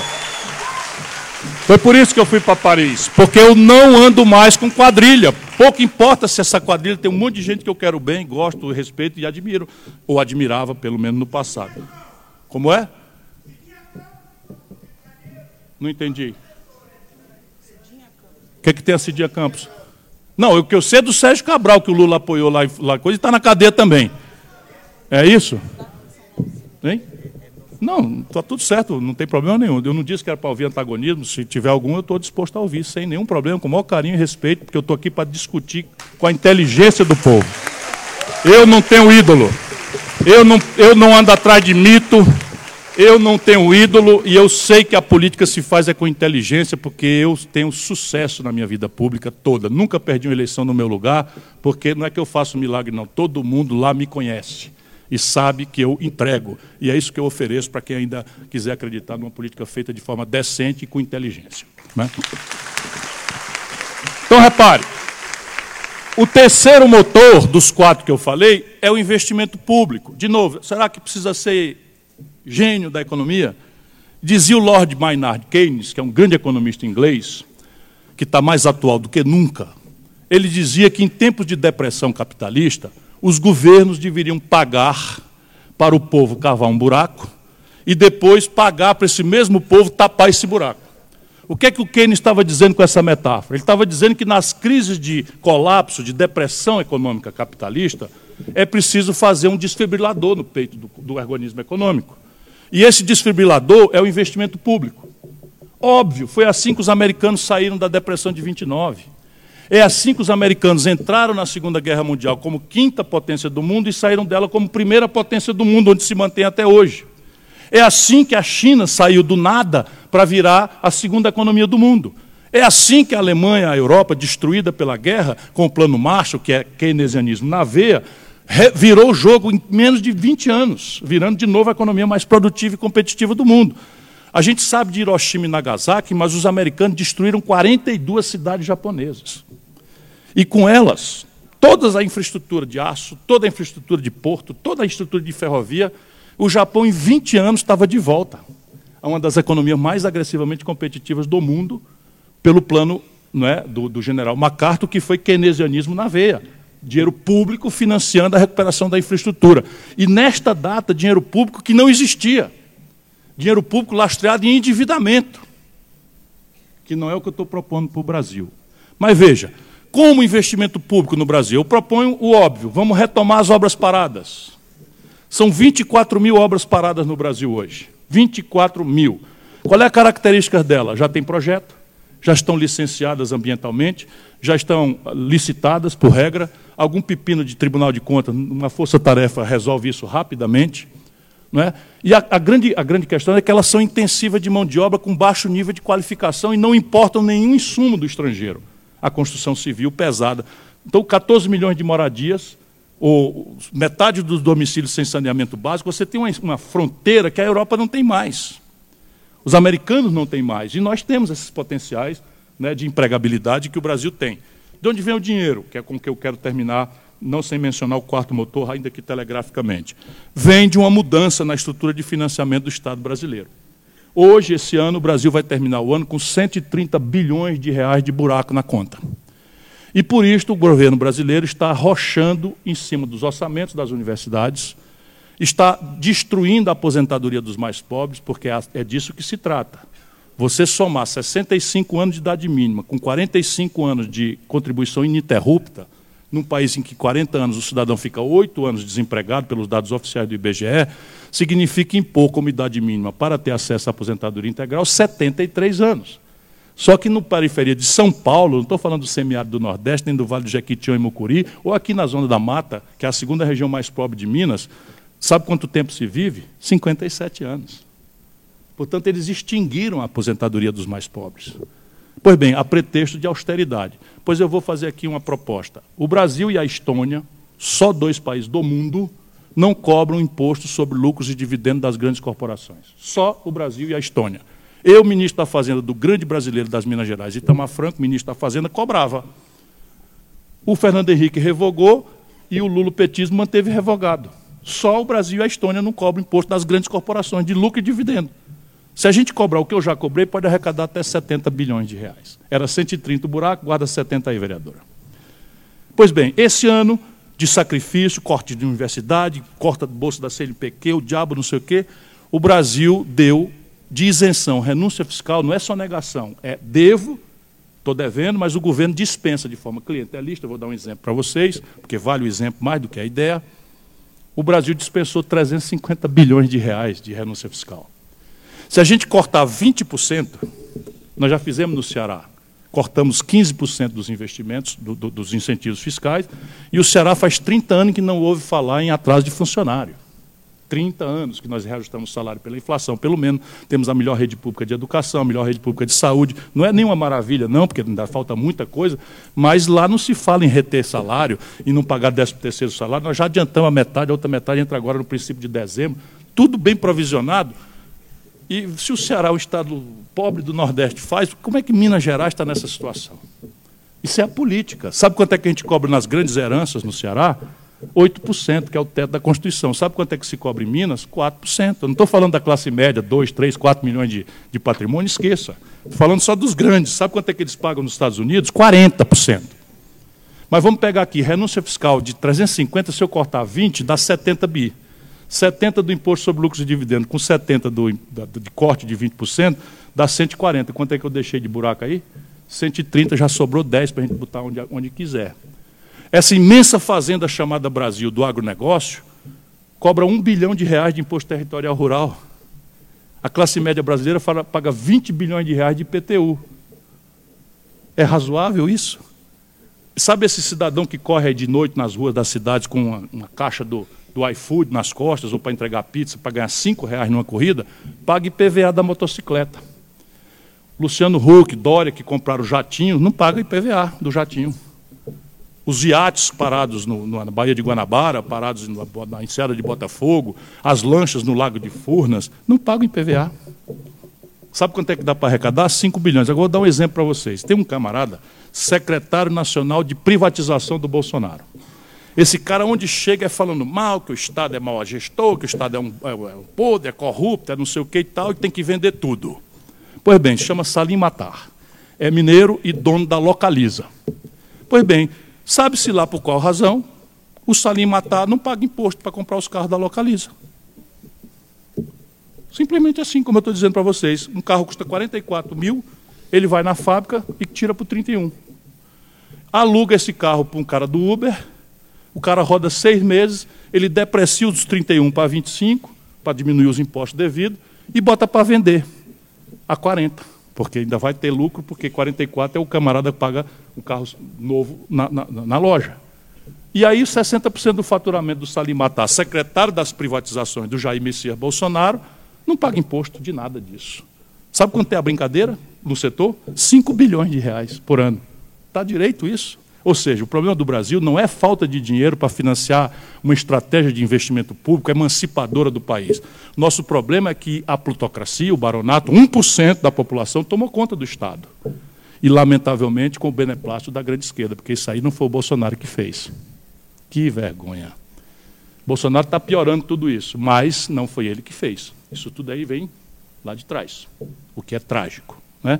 E, por fim, o quarto motor, para terminar, é a política industrial de comércio exterior. Eu já disse a vocês muitas vezes, portanto posso ser telegráfico, que o Brasil abriu mão de uma inteligência nacional e hoje nós viramos importadores de tudo que agrega inteligência. E estamos alimentando a ilusão de que vamos pagar celular, eletroeletrônica, informática, química fina, bem de capital, essas coisas que são agregam inteligência, que, que agregam valor, com milho, soja, minério de ferro bruto e petróleo bruto. Essa conta ela não fecha. Portanto, todas as vezes que o Brasil crescer, ano que vem vocês vão ver isso. A gente chega perto dos 2% que cresce desde os anos 80 para cá, o país importa tudo e aí quebra, e o dólar já está vendo isso acontecer. As pessoas, o Brasil está crescendo 0,8%, menos da metade dos 2%, e as contas externas já estão se deteriorando de um jeito absolutamente trágico. Quando a conta externa se deteriora, o preço do dólar em real aumenta. E se o preço do dólar em real aumenta, vai para os preços, porque a gente não compra, não compra dólar, mas come pão. E pão é trigo, e trigo é dólar. Subiu o preço do dólar, sobe o preço do trigo, o preço do pão vai subir. A gente não compra dólar, mas anda de ônibus. O insumo básico do ônibus é o óleo diesel, eles estão importando óleo diesel em dólar. Subiu o dólar, o preço do óleo diesel vai subir, já subiu. O preço das passagens de ônibus vai subir já já nas costas de vocês, dos pais de vocês que ainda estão suportando isso. Se a gente não construir uma política industrial que faça do Brasil, de novo, retomar a ideia de indústria, e felizmente o Brasil é dos raros países que tem saída. O complexo industrial do petróleo e gás, o complexo industrial da defesa, o complexo industrial da saúde e o complexo industrial do agronegócio. Os quatro eles estão fechando e destruindo. Isso obedece a um cérebro que não quer mais ver o Brasil como uma nação poderosa, crescente, como uma civilização para o mundo admirar. Mas nós vamos tomar deles isso e vamos virar esse jogo. Muito obrigado a todos.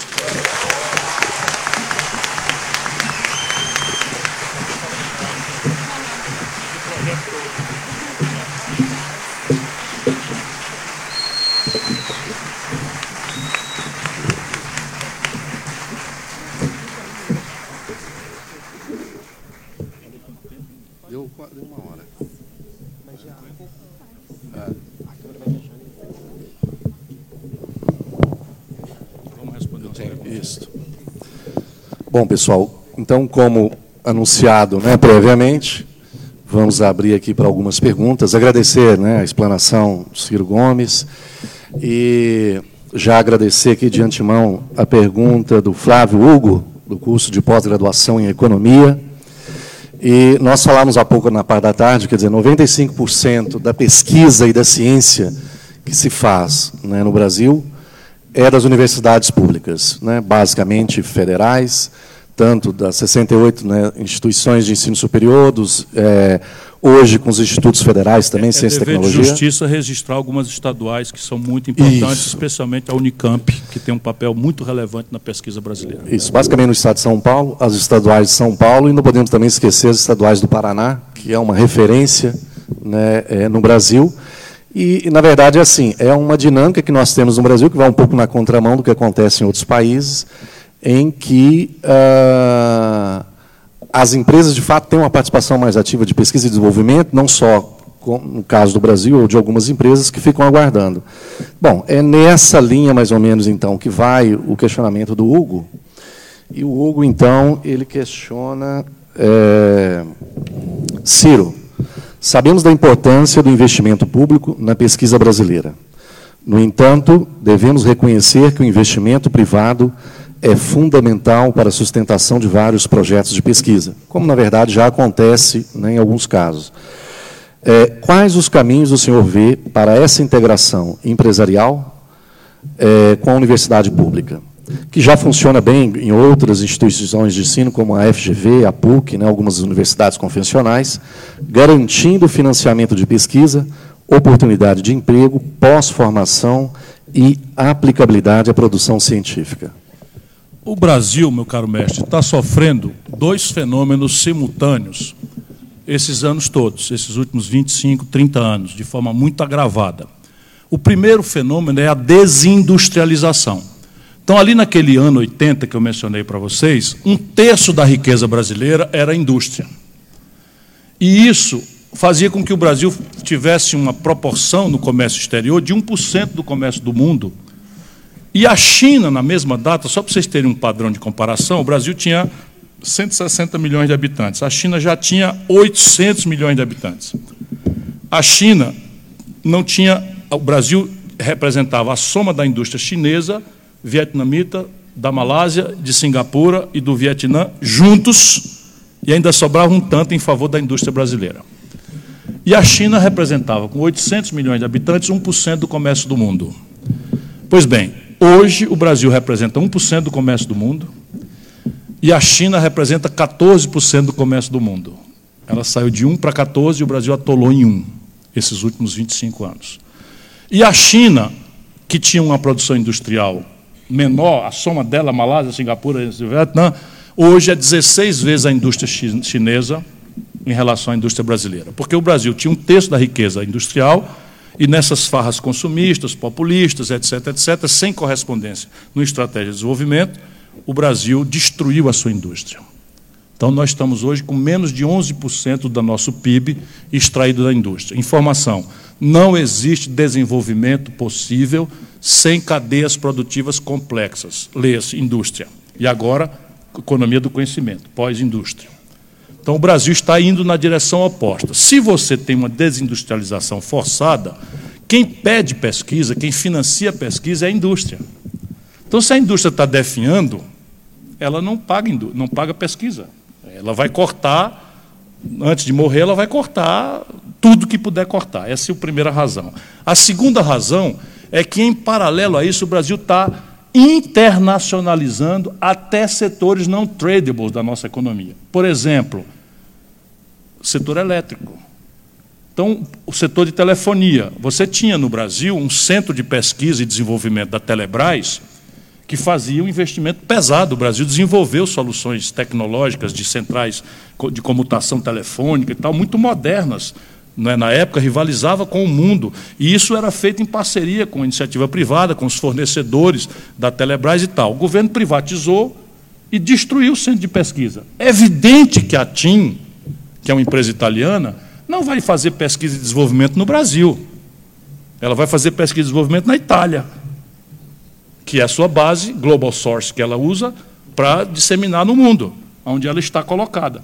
É evidente que a Enel, uma empresa é, espanhola, que controla agora a energia em vários lugares do Brasil, vai fazer sua pesquisa nos seus centros nacionais, na Espanha. Por que, que ela vai replicar o seu centro de pesquisa num país periférico como o Brasil, onde não há incentivo, nem obrigação, nem nada? Nós damos incentivos fiscais, como eu disse a vocês, 350 bilhões de reais por ano, por exemplo, a Zona Franca de Manaus, que eu acho que tem que ser mantida, porque dali sai 8% da produção industrial do Brasil, mas aquilo ali não é mais uma, uma, não é uma, mais uma, uma estrutura industrial. Aquilo ali é uma estrutura de maquiladora. Então você tem a Nokia, que está lá em Manaus, aproveitando todo o conjunto de incentivos, ela é muito bem-vinda e nós queremos que ela continue aqui, mas a Nokia faz todo o seu, CP, seu, seu centro de pesquisa e desenvolvimento na Finlândia e decide na Finlândia sua plataforma de comércio exterior para não ficar competindo com ela mesma em outros ambientes. Até a casquinha de plástico do celular que tem agregação de valor nula é importada em global source. Se a gente deixar, é assim que o mundo funciona. Então, como nós não temos política industrial e de comércio exterior, e o lamentável disso é que faz 30 anos, essa é a explicação pela qual também implodiu a estrutura de pesquisa privada no Brasil. Porque não há razão para ninguém gastar dinheiro em pesquisa, ciência e tecnologia no Brasil, se nós estamos desindustrializando e internacionalizando nossa plataforma. Se você entregar a Eletrobras, por exemplo, para o capital estrangeiro, nós vamos ter que decidir o regime de águas do Brasil em Xangai. Sabe qual é o país do mundo sério que faz isso? Nenhum. E aqueles que experimentaram, por exemplo, a Califórnia, deram para trás ligeiro, porque é um desastre sem tamanho. E esse é o grande drama brasileiro. Está tudo aí, está pronto o anúncio de privatizar a Eletrobras o governador de vocês quer privatizar a CEMIG. Você privatizar a distribuição de energia, talvez não tenha tanto relevo. Embora o serviço se deprecia muito, as tarifas sobem com certeza. O Ceará é prova disso. Não fui eu que privatizei, foi meu sucessor, e foi um erro grave. Hoje, a gente, para botar uma UPA para funcionar lá, não consegue, porque é uma empresa estrangeira que não dá a menor bola para nada. Simplesmente, e a tarifa explodiu nas costas do cearense. Vocês vão fazer, mas aqui o problema da CEMIG é que ela é uma empresa sagrada. Ela é uma empresa de e de transmissão de energia elétrica. Ninguém entrega uma energia de capital estrangeiro. Percebe? Privatizar a MIG, a Codemig de vocês, vocês não têm ideia. A Codemig, ao longo dos muitos anos passados, a Codemig é de direitos minerários que ela própria não sabe quanto valem. Mas especialistas falam que pode chegar a um bilhão de reais o valor. Aí você pega o balanço da Codem e é uma titica. Vocês pensam que eles vão privatizar pelos direitos minerários potenciais que ela tem? Não vão privatizar pelo balanço. E aí, direitos minerários extraordinariamente enriquecedores, que é once and for all. Ninguém vende o patrimônio. Vocês, vocês reparem bem, eu não tenho preconceito de nada. Vamos mal privatizar. Mas uma dos brasileiros. Vocês não repararam que os antecederam construíram muitas coisas e que as que nos governam só vendem e não fazem nada? Vamos esquecer. Então, então o que é que vão vender no futuro? É bom? O que é que nós vamos, cara, não nada no lugar e estão vendendo tudo que o sacrifício anterior. Será possível que ninguém tenha isso? Agora deixa eu dizer uma coisa para vocês. O Bolsonaro acabou de criar um estatal. Ô Paulo Guedes, eu vi, ó, fez escondidinho, não fez a imprensa, botou no diário oficial, mas eu estou ali, ó, ligado. O Paulo Guedes criou um estatal.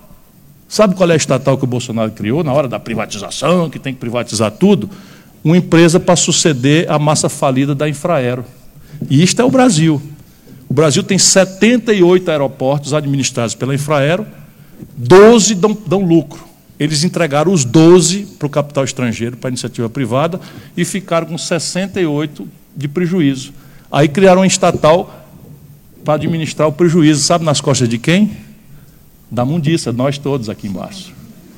Isso é o Brasil, é a elite brasileira. Então, veja bem, privatiza o filé e a carne de pescoço e o osso fica para o povo brasileiro pagar sem o subsídio cruzado que até os militares faziam, que é o subsídio cruzado. Eu pego o aeroporto de Fortaleza, do Rio de Janeiro, de São Paulo, que são muito movimentados, cobro um adicionalzinho na taxa para pagar o aeroporto de Confins até ele né, se, se, se, se amadurecer, já está amadurecendo, mas para pagar o aeroporto de Macapá, de, de, de, de, de, de, de Boa Vista e outros lugares que são deficitários. Eles venderam todos os que dão lucro e agora criaram um estatal para administrar os, os, os aeroportos com prejuízo. Isso é, é a elite brasileira, né? esse que nos governa.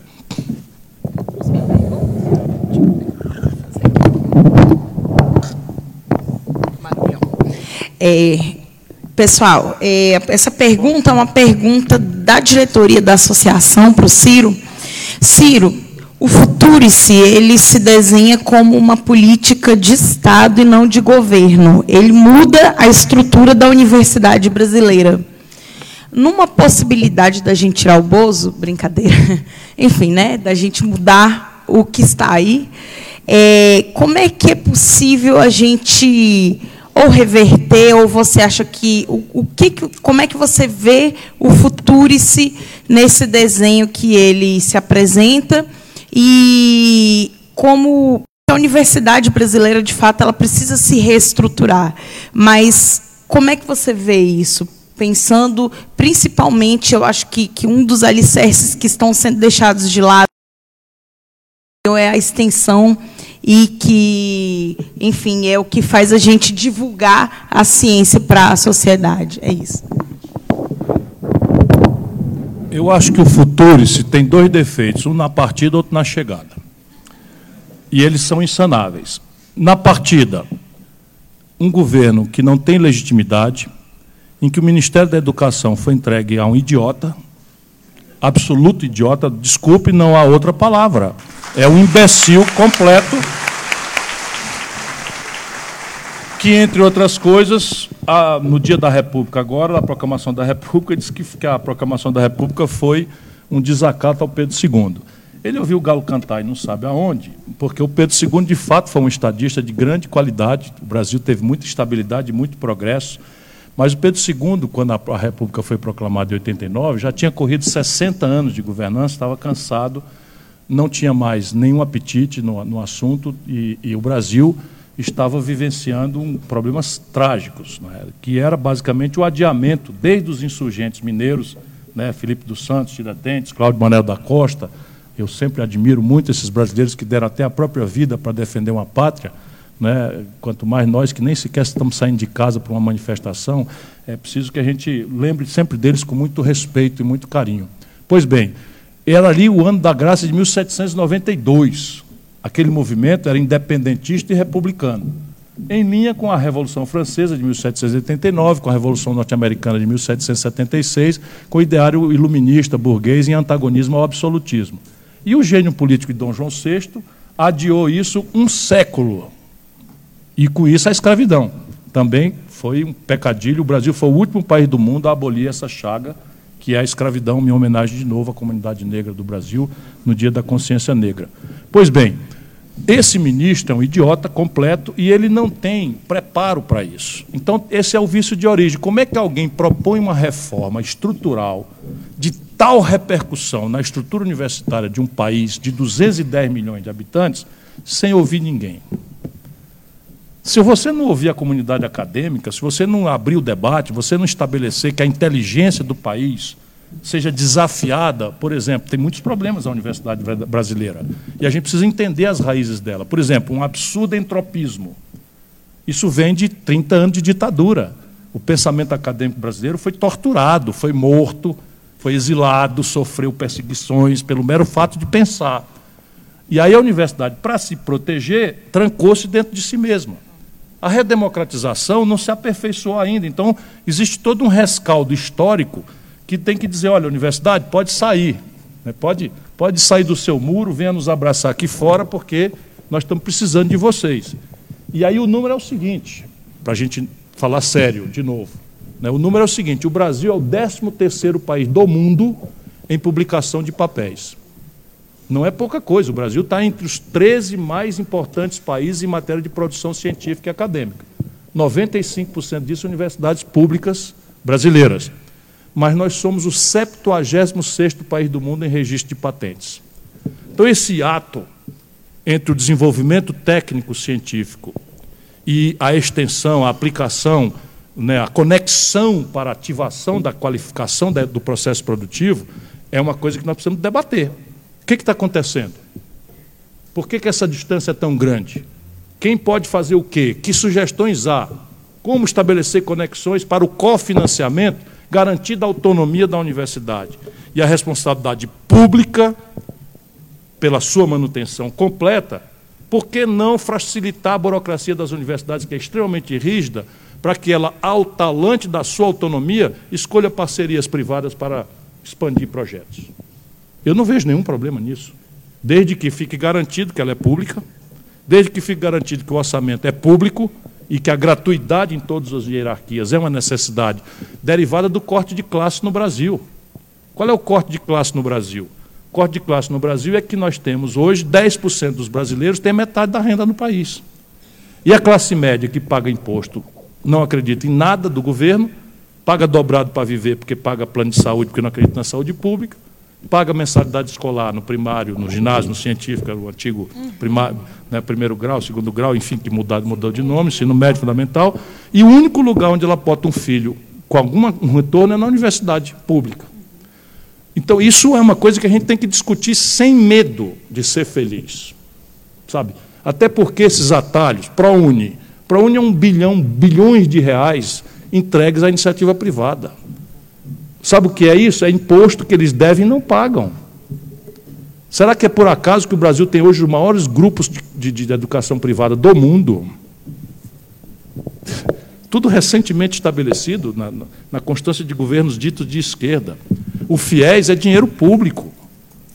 Por que, que a gente não pega essa grana e continua expandindo o ensino público superior no Brasil e permite que a universidade, ao seu talante, ou seja, dentro da sua autonomia, do seu projeto pedagógico, mande vir de fora para dentro. Hoje eu fui visitar a fábrica de doce de leite e fiquei fazendo perguntas: de onde você está comprando leite, como é que é feita a certificação fitossanitária, como é que é a questão da agregação de valor, como é que, enfim, você está respondendo às questões gerenciais e tal, né, para a universidade ganhar com um negócio. Isto é um bom encontro. Não tem problema nenhum, não tem preconceito nenhum. Aliás, o que explica o êxito civilizatório é esse encontro desimpedido de interdições ideológicas entre um governo forte, bem financiado, um empresariado convergente com o consenso estratégico que foi apalavrado e uma universidade que responda objetivamente à, à demanda técnico-científica do desafio.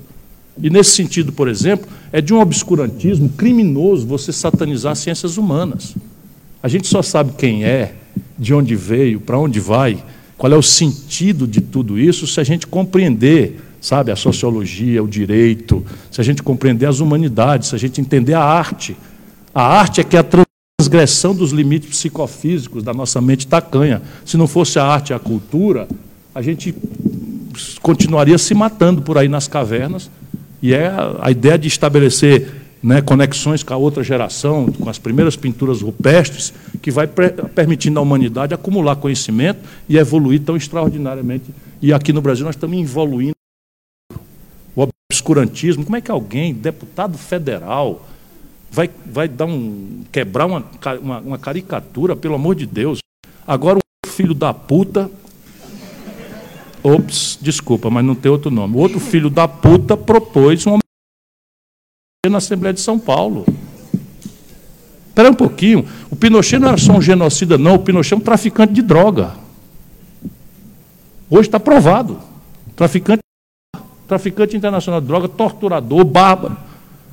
Aí um idiota que provavelmente não nada, quer só chocar, fazer essa apologia do obscurantismo. Como do filho do presidente, faz uma camiseta Ustra vive, vive na casa do cacete. No quinto dos infernos.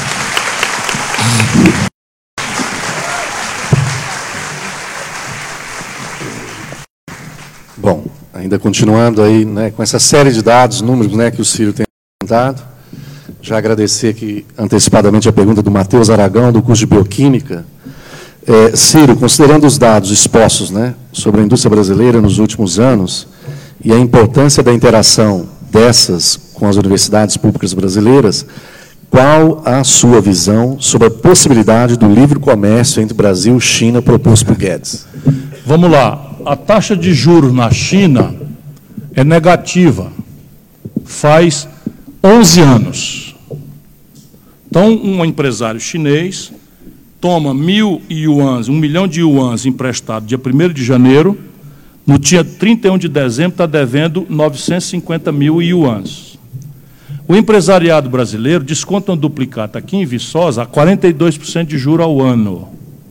1,75, 1,2, 1,5, se for bom amigo do gerente, pagar um seguro e garantir reciprocidade. No Banco do Brasil, ele desconta duplicata.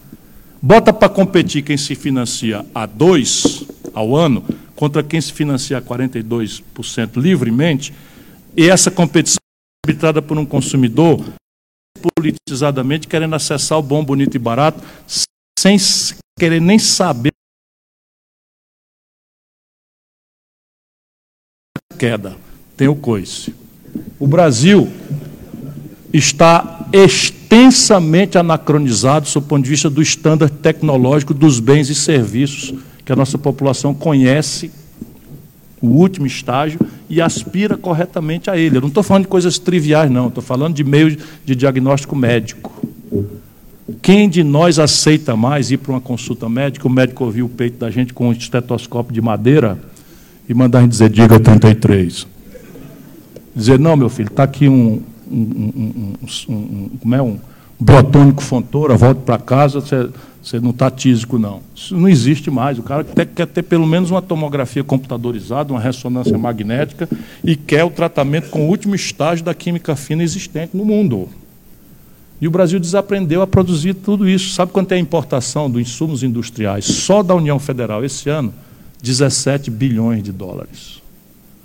O Brasil está importando com dinheiro nosso, que falta para todo mundo, financiando emprego nos Estados Unidos, na Europa, na China, 17 bilhões de dólares. 80% disso tem patente vencida. Que você pega a Universidade de Viçosa, pega a garotada que quer empreender, faz os perfis de engenharia reversa, copia e cola e o governo faz a incubação dessas microempresas, pequenas empresas, e a compra governamental, até eles terem a capacitação gerencial e o acesso ao mercado e a, e a condição de, de, empreender por si mesmo. Isso, isso pode ser feito, inclusive com a proteção da OMC. O que é que o Bolsonaro prometeu? Abrir mão do status de nação em desenvolvimento na OMC, porque o Trump pediu. Sabe o que é isso? Fecha a porta da compra governamental e da superação de propriedade intelectual por razões estratégicas, inclusive e especialmente de saúde. Então, tecnologia é o outro nome, volto a dizer, do consumo hoje. Então, se o Brasil está extensamente retardado tecnologicamente e a China passou os Estados Unidos na tecnologia de comunicação, por exemplo, em satélite e etc, etc, e vai para onde ela quer porque ali tem planos quinquenais. A China sabe o que, é que vai ser, do ponto de vista siderúrgico, daqui 50 anos. Pouco está ligando qual é o preço spot da chapa de aço em Roterdã. Eles estão executando o projeto de fazer, sabe o quê? Virarem os grandes exportadores de aço plano do mercado de aço plano do Brasil, comprando minério de ferro daqui, compra o minério de ferro daqui, mete num trem, entra no porto de Paranaguá de Santos, atravessa o planeta, processo na siderurgia ultramoderna dele, sofisticada tecnologicamente, os salários deles já são maiores, dos salários industriais já são maiores do que os salários do Brasil, para passar no nariz desse empresariado burro que acha que vai sobreviver o negócio matando a renda do povo. Ninguém entendeu nada que o capitalismo moderno se afirma no consumo de massa. E o consumo de massa presume a renda. Portanto, quem for capitalista devia proteger a renda do povo, que é daí que vem o consumo. E o camarada destrói a renda do povo e não entende porque 220 mil lojas fecharam no Brasil nos últimos três anos. Daí começa a estressar uh, o mundo político por uma reforma que diminui os salários ainda mais. Isso é um negócio de maluco, esquisito. Nós tem que discutir, peço perdão, uma hora, duas horas, porque essas coisas precisam de reflexão e não faz ser discurso de palanque com negócio de conversa mole, de, de, de, de adoração. Quem for que vai resolver o nosso problema. Então, essa é, é, é o coice, né? tem a queda, que é, é, o perfil e o custo do capital. O coice é a defasagem tecnológica extensa. E o terceiro e letalíssimo escala. Ninguém precisa ser economista para entender. Se você vai na feira aqui de, de Viçosa no sábado, o camarada vai lhe oferecer assim: leva aí, freguês, a banana está muito boa. Leva aí que duas é um real e cinco é dois reais. Né? Assim, se você aumenta a quantidade de coisa, não vai ficando mais. Isso é o que os economistas chamam de ganho de escala. Porque o cara ganha menos por unidade, mas ganha mais pela quantidade. Pois a característica do empreendimento chinês é a mega, a giga, escala. Então, uma fábrica de, calça jeans em Xangai produz um bilhão de calças por ano. Um bilhão de calças. O que, que acontece com o preço dessa calça? Os custos relativos, os custos fixos dela, centavo. Porque só tem um gerente, só tem. Né, então, e produz um bilhão. E a lucratividade para eles basta ser um centavo, ou meio centavo por calça porque a rentabilidade da escala, da quantidade, e eles ainda ganham uma coisa que é mais difícil de explicar, que é no arbitramento da manipulação da taxa de câmbio. Então, como o dólar é o, é o termo de troca internacional, as reservas chinesas estão todas em dólar, eles vendem até muitas vezes abaixo do custo, ou um centavinho acima do custo, para ter dólar. E com esse dólar, a taxa de câmbio, eles manipulam. Então, se você juntar esses fatores, é, a escala, o preço fica muito mais barato do que custa produzir a mesma coisa em pequena quantidade. Característica da economia brasileira: sete em cada dez empregos vem de pequena empresa, que, por definição, trabalha em pequena escala. Agora, vamos, isso é a cuspida. Então, vamos pegar queda, coice e cuspir em cima.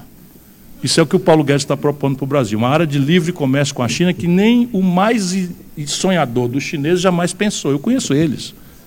Visito do, do palestra na Universidade de Pequim, do, de palestra para a Universidade do Partido Comunista, enfim, nunca passou na cabeça dos chineses ter uma área de livre comércio com o Brasil. Nunca.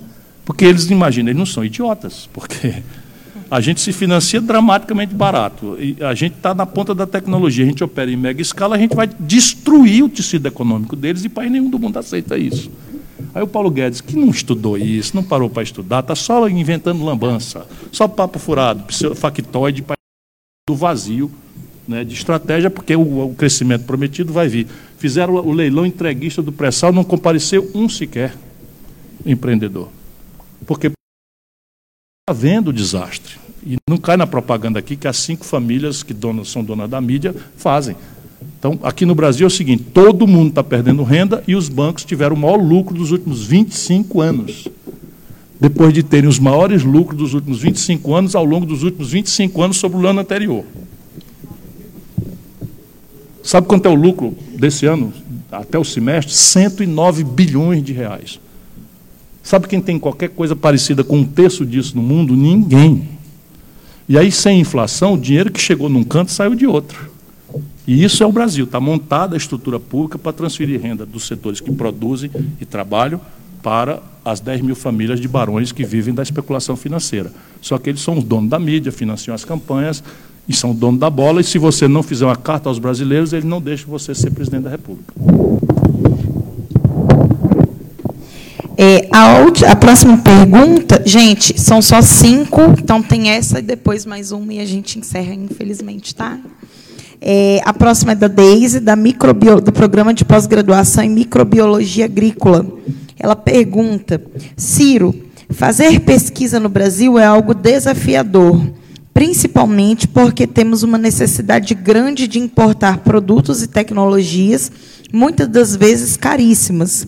No seu projeto nacional de desenvolvimento, você fala sobre desburocratização dos processos de importação de insumos e equipamentos direcionados à pesquisa. Como isso se daria? O meu projeto não é meu. Eu sou o apresentador, o consolidador, mas eu estou consultando a inteligência brasileira há mais de 30 anos. Nos últimos 20 anos, intensifiquei e permaneço em permanente atualização desse projeto. Portanto, eu sou o intérprete dele, eu não ia fazer a contradição de dizer que nós precisamos trocar Chico Manel Rosa por Maria Chico ou Ciro também, não é o caso. Nós precisamos criar um movimento ao redor de uma ideia, porque, como eu disse a vocês, há uma interdição política. Se você não botar o povo na jogada, o cara até se elege, mas vai para Brasília e cai na mão da oligarquia que está ali sitiando o Congresso e que e nos tribunais, etc. Nós estamos vendo a baderna institucional que o Brasil está vivendo. Portanto, é preciso, para você mudar o Brasil, que você corra o risco de não se eleger, mas se eleger falando o que é que pensa fazer para bater, para que a população vote na ideia, aí sim você diminui a distância entre um presidente reformista e um Congresso reativo e presa dos lobbies, isso é normal, não é justo, não é em qualquer país do mundo, se o povo se afasta, o congressista acaba sendo preso de quem chega perto, dos grupos de pressão, corporações, etc. Então é preciso energia e o povo mobilizado.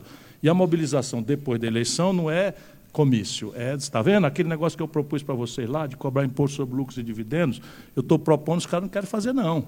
Que tal uma chata, que tal a gente né, quebrar umas vitrines aí e tal, que tal. Eu ando com muita inveja do povo chileno, muita mesmo. Um dos problemas no Brasil, os insumos e a própria, a própria operacionalidade da estrutura de pesquisa são reagentes, são coisas que só tem no mundo.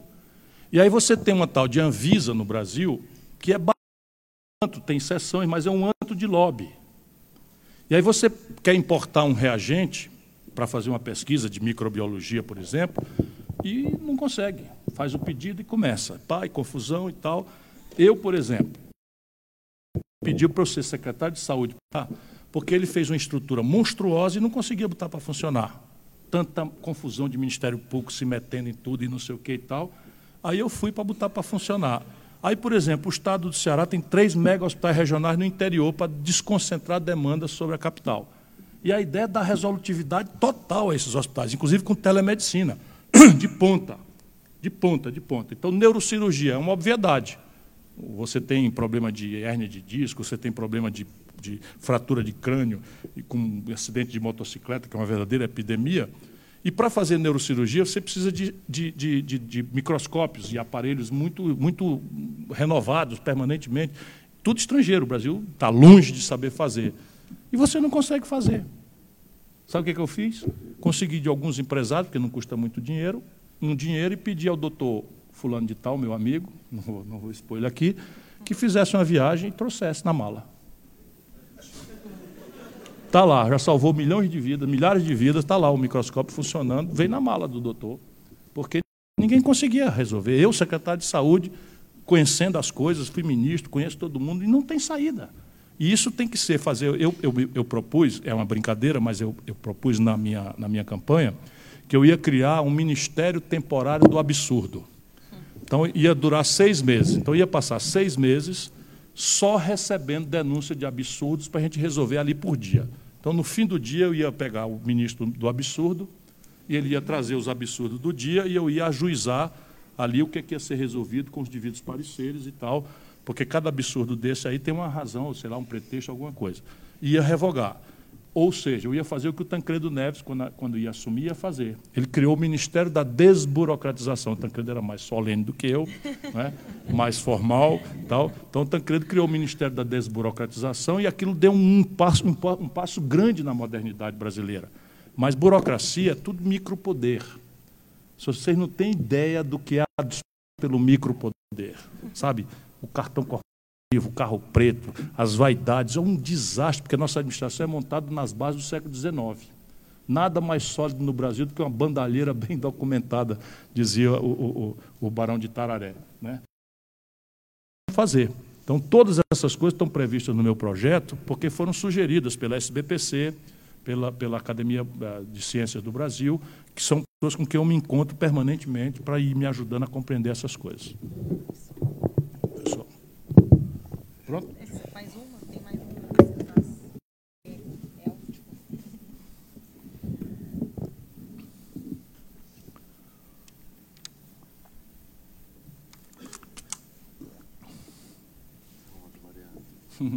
Onde é que está, Mariana?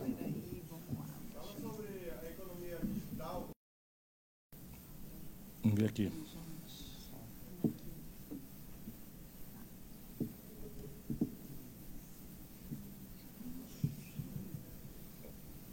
Tá, tem uma aqui. Pode fazer? Pode, pode. É, o Luiz Otávio, mestrado em Geografia, ele pergunta qual caminho o governo deve seguir para que paremos de usar cerca de metade do orçamento público para pagar dívida pública e comecemos agressiva em educação? O melhor remédio para a dívida é pagar. Não é? Agora, pergunte se os bancos querem que a gente pague. É evidente que não, porque eu já disse às famílias, isso é a nova escravista. Público é o lucro mais exorbitante do mundo. E não pagam imposto sobre lucros e dividendos empresariais. Então, o Banco Itaú, eles me odeiam, porque eu, eu gosto de contar a história, porque não adianta discurso, tem que dar exemplo para a população entender. O Banco Itaú distribuiu 9 bilhões de reais recentemente para quatro famílias e não pagou nem um centavo de imposto. Qualquer servidor público dessa universidade, se ganhar a partir de 2050,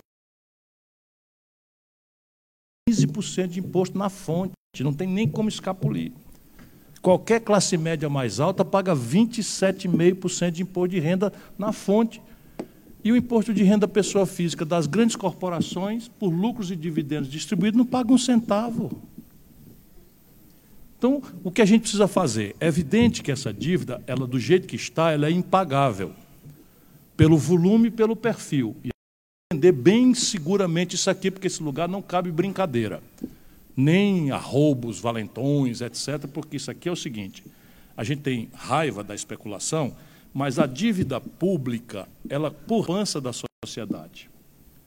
Então a gente precisa entender isso antes de mais nada. Então o FGTS dos trabalhadores, cada trabalhador tem uma conta vinculada do FGTS, tem um saldo de 1.500, de R$ 2.000, de R$ 3.000, de R$ 5.000, de R$ 10.000.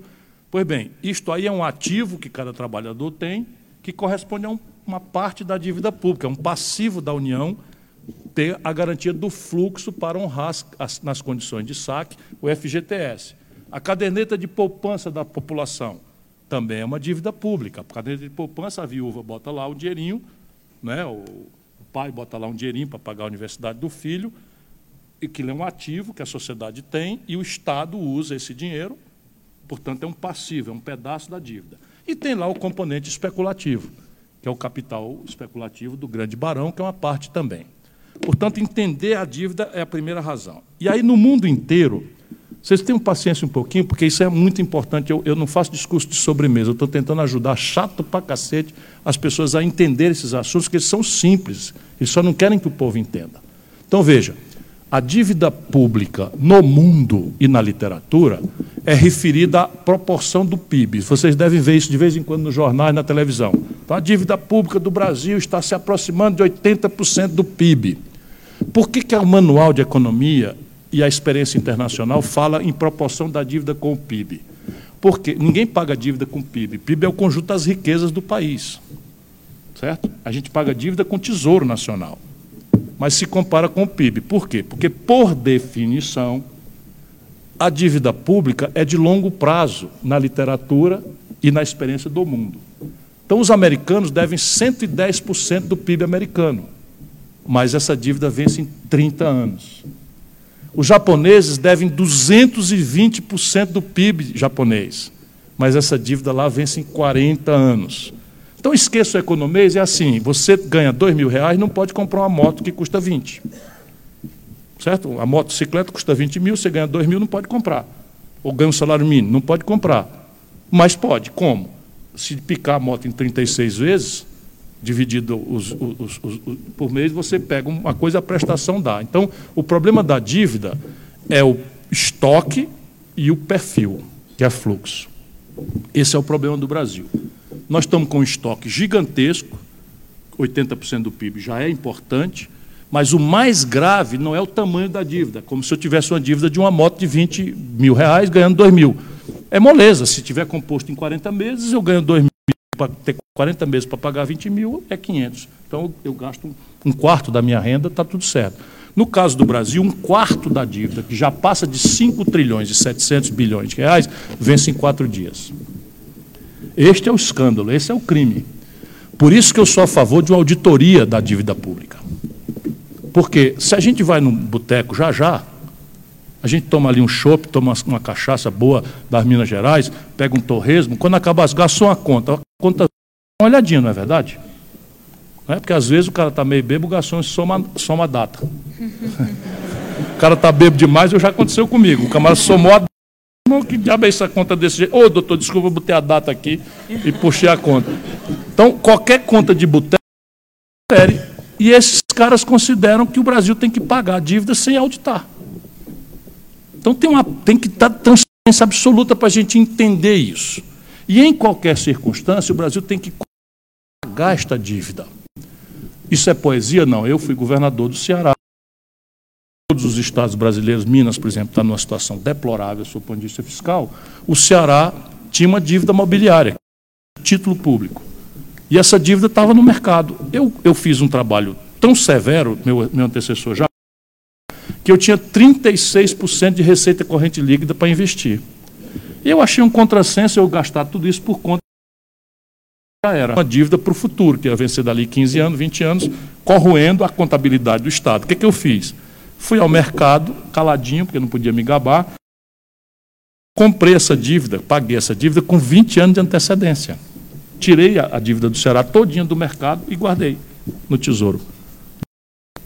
Eles me odeiam por isso. Porque acabou a mamata, compreende? Se eu puder...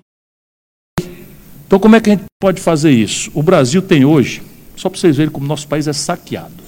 O Brasil tem hoje 386 bilhões de reais, de dólares, de dólares, numa espécie de de poupança chamada reservas cambiais.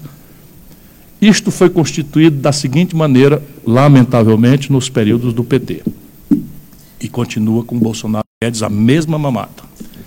Nós fomos ao mercado financeiro brasileiro, tomamos dinheiro emprestado a 14% médio de juro ao ano, compramos dólar e com esse dinheiro emprestado a 14% ao ano e pegamos, compramos dólar e botamos esse dólar numa espécie de poupança aplicada a zero lá fora. Como se tu tivesse zangado porque está pobre, aí tem uma ideia genial. Vou tomar um dinheiro emprestado de um agiota ali, né? Vou comprar dólar e vou botar o dólar zero aplicado e vou ficar devendo 14. Então, pelo menos eu fico olhando aqui, eu estou rico, 14, uhum. né? um monte de dólar guardado e a dívida comendo meu fígado aqui. Nós fizemos isso. Para que, que nós precisamos de 386 bilhões de dólares? Não precisa. Tem que ter. Os técnicos dizem que a gente precisa ter um ano e meio de importações. Isso é um padrão internacional. Se você tiver um ano, um ano e meio de importações em reserva, você está com o melhor padrão de segurança do mundo. Pois nós temos, se nós tivermos 200 bilhões, está sobrando quase dois anos de importações. Então está sobrando 186 bilhões de dólares sem necessidade, com esse custo grave. Qual é a minha proposta? Tira 86 bilhões de dólares, multiplica isso por 4,2, que é a taxa, e cria um fundo soberano para reestruturar a dívida dos empresários que aderirem a um programa de investimento e emprego em linha com a retomada do Projeto Nacional de Desenvolvimento. E os 100 bilhões, que dá 420 bilhões de reais, paga a dívida, nesta proporção. Se eu pago 420 bilhões de reais, ou seja, pago quase 10% da que, que acontece com o preço do dinheiro? E eu acabo a mamata, porque está o fluxo cobrando tributo sobre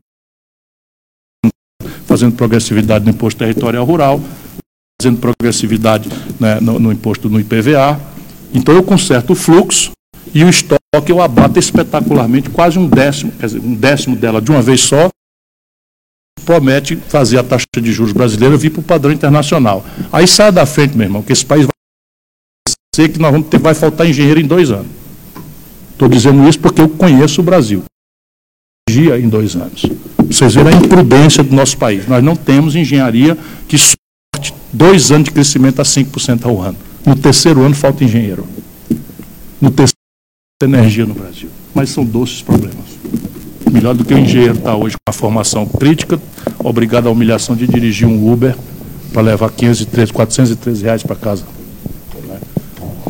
Bom, é, cumprindo o nosso cronograma, nós vamos chamar agora a Renata Ranielli, que é a diretora da Associação né, de Pós-Graduandos, para entregar uma lembrança aqui para o Ciro. Está aí a caminho? Está aqui do lado. Cadê a... O tá estoque aqui, ó, doce tá de aqui. leite que eu vou levar para o Ceará, você não tem ideia.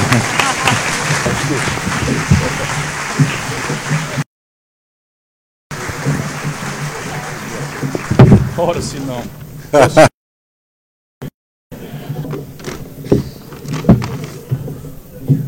Ah, que bonitinho.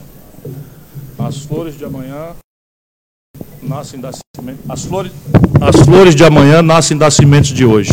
Isso vai lá para minha sala, viu? Eu entendi a mensagem.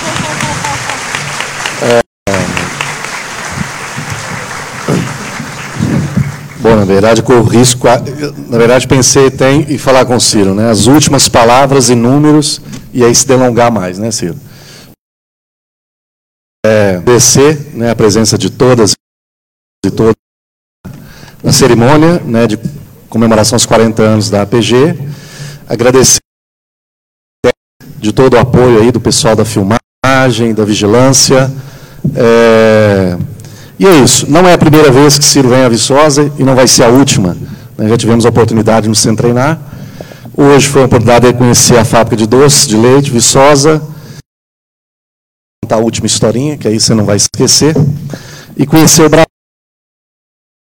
Né? Por que o Brasão da UFV? É, coincidentemente, quem elaborou o Brasão da UFV foi o professor Marcondes, um ex-aluno da década de 30, que tomou conhecimento da UFV é, através de um folheto num campinho de futebol de terra em Sobral, que é a mesma cidade do Ciro, né, e que montou, né, é, é, elaborou o, o, o, brasão para evitar as rixas que se tinham nas sessões do dormitório, que cada sessão tinha uma, uma irmandade, né, por influência de Rolfs, Beta, Gama, e foi feito o brasão para acabar com essa, esse problema, somente nas formaturas, nos bailes ali no Salão Nobre. Então, essa é mais uma história que o Ciro está levando né, de Viçosa. E esperamos aqui né, em outras oportunidades. Tá? Muito obrigado a todos.